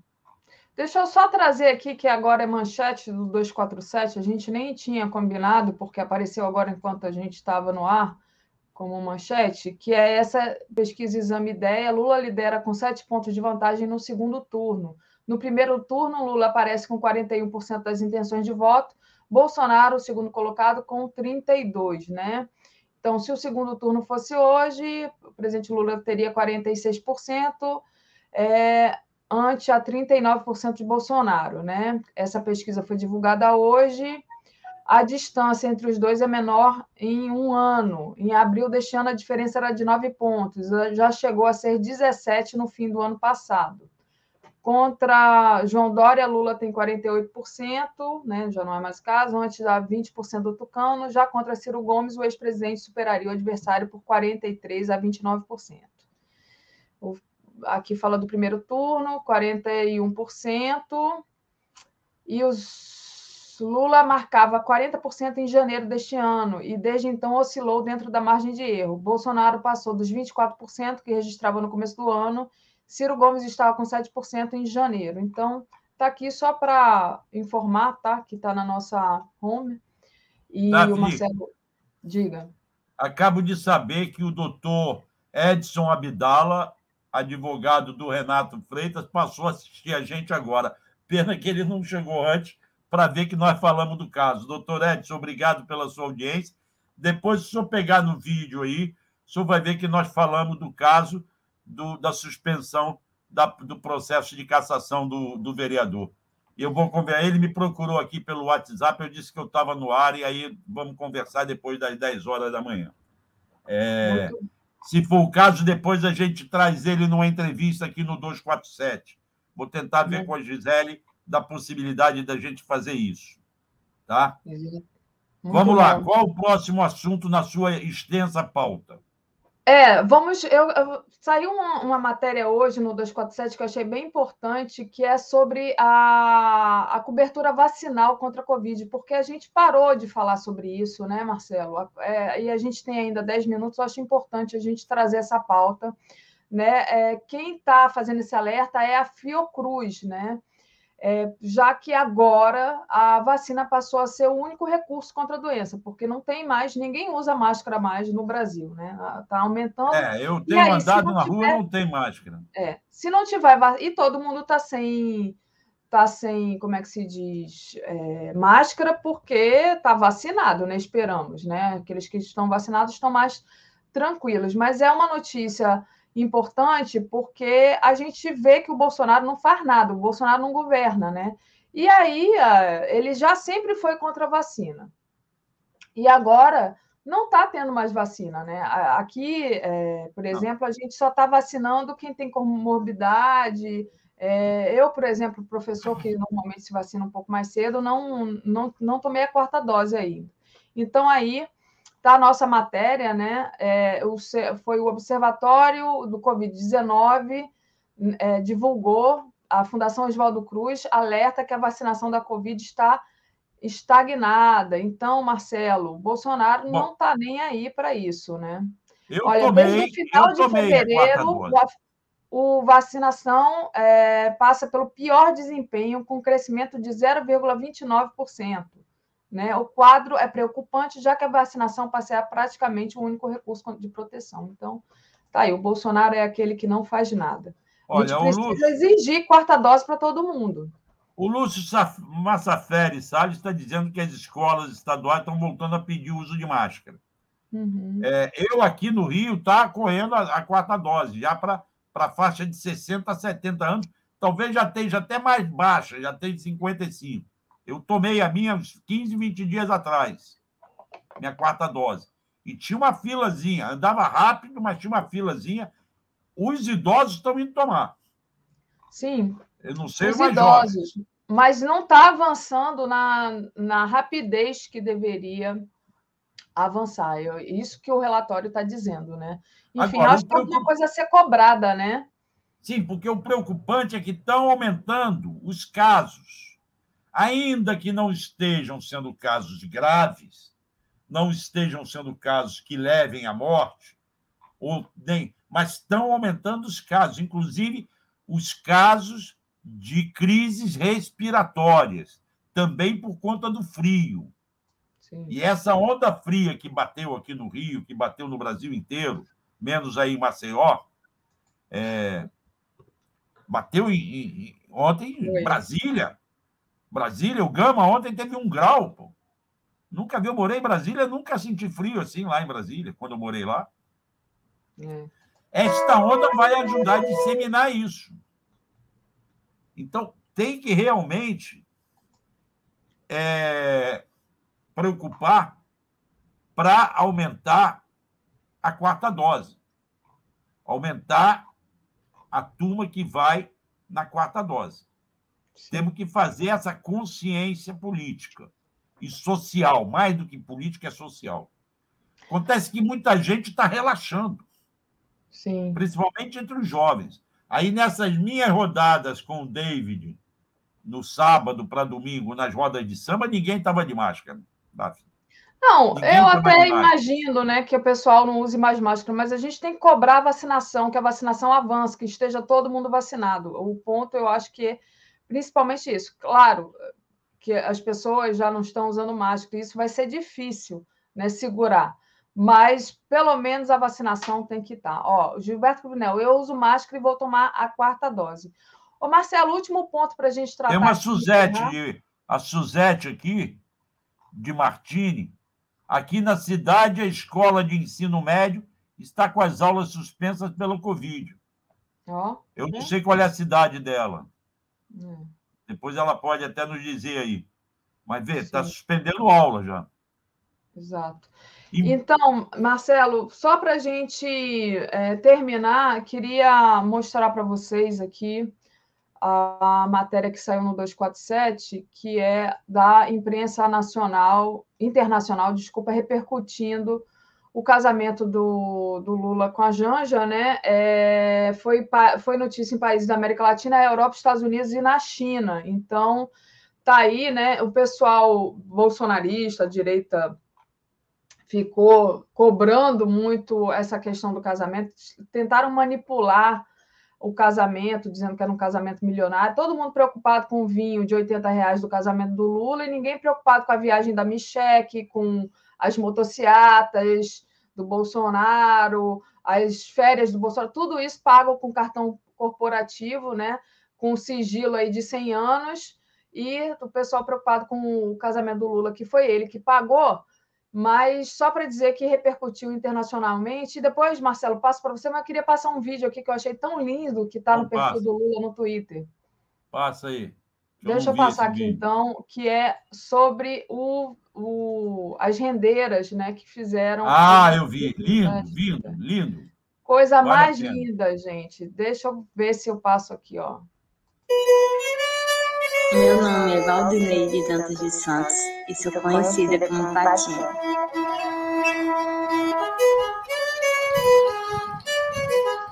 A gente já começou a elaboração do vestido com a referência da noiva pelo luar do sertão. Aí a gente elaborou as fases da lua, o céu estrelado, a fauna e a flora do, do Nordeste.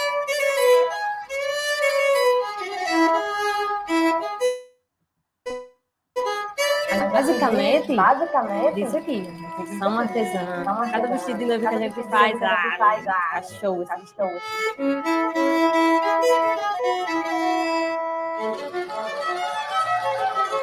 Um céu estrelado do Nordeste, com luas, com direito a tudo que ela desejou. A gente fica feliz em receber um trabalho. É muito gratificante fazer parte desse momento tão especial, desse sonho de Janja e o presidente Lula.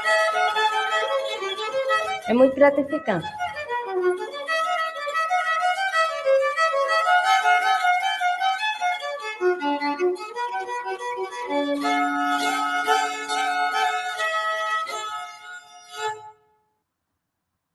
É fantástico como é que um casamento serve para divulgar uma belíssima trabalho do nosso povo do Nordeste. E aí a nossa imprensa, vou usar um outro termo chulo, desculpe, babaca, fica discutindo besteira do preço da garrafa de vinho. Entende? Fica discutindo que a festa do Lula lá no primeiro casamento, quando ele era um desempregado ou um recém-empregado metalúrgico. Foi mais simples do que é que vai ser agora. Ora, o cara virou líder mundial. O cara botou dinheiro no bolso dele. Ele teve os bens dele que tinham sido confiscados pelo Sérgio Moro devolvidos. E a imprensa fica nessa besteirinha. É uma imprensa chula. Entende? É uma imprensa que não sabe focar. É. O, o, Gilberto está perguntando onde está esse vídeo. Eu tá recebi no... por WhatsApp. Não, esse vídeo está no Twitter oficial do Lula. Então, está no perfil do Lula no Twitter. Pode ir lá ver é, eu fiquei emocionada assim é, com esse trabalho delas, eu achei muito bonito. A Almeri também mandou um superchat. Tem que vacinar contra a gripe. Aqui no sul tem muita pneumonia em que não se vacinou. E a rede La Salle está exigindo máscara nas crianças. É, eu vacinei contra a gripe, aliás, maravilhoso no postinho aqui. Eu vou vacinar hoje. De casa. É, a moça que me vacinou disse, a enfermeira disse que quase não tem procura para vacina da gripe, então vão lá se vacinar contra a gripe também, muito importante. E, gente, olha, atendimento de primeira no posto aqui de saúde do SUS, maravilhoso, a gente de saúde pegando meu número, querendo vir aqui na minha casa, é muito bom o atendimento do SUS, viva o SUS, como disse o Brian mais, mais cedo, né? Eu dei uma caída aqui, Marcelo, quando você falava do vídeo, mas já voltei. Vamos lá, é porque está chovendo muito aqui em Maceió, e aí é. a internet fica aqui. É, aqui hoje o sol está saindo. O sol hoje está saindo aqui no Rio hoje. A Luciana diz: bom dia, aqui em Brasília está um gelo, nunca vi isso. Então se aquece aí, Luciana. A Cláudia Soares mandou aqui um super sticker para a gente. E com isso, Marcelo, acho que a gente cumpre, cumpre aqui a nossa missão difícil a e... difícil missão de substituir Dona Tereza, prometendo voltar nesse mesmo horário na segunda-feira, é isso? Isso, segunda valeu, Marcelo. Nesse mesmo horário, nesse mesmo canal e com essa brilhante apresentadora. Obrigada, Marcelo. Deixa eu só dar aqui a nossa, a nossa programação de hoje. Então, importante, a minha tela acaba de congelar, mas ela vai voltar. Então, às 10 horas, não percam, vias abertas, violência política nas eleições da Colômbia, às 11 horas, giro das 11, democracia ou golpe, os dilemas de uma sociedade sufocada por suas próprias elites. Às 13 horas, é a hora de uma nova constituinte, com Breno Altman. Às 14 horas, tríptico 247. Às 16 horas, Léo ao quadrado. Às 17 horas, Pauta Brasil às 18h30, Boa Noite 247, às 21 horas, curso de combate à desinformação, plataformização, gestão algorítmica e o risco para a democracia com Sérgio Amadeu, às 22 horas o dia em 20 minutos e às 23 horas a live do Conde. E com isso, Marcelo, termino aqui. Valeu, Marcelo. Beijo para um você. Um grande beijo, um abraço. Boa, bom dia, comunidade. Até segunda-feira. Até segunda. Valeu. Tchau.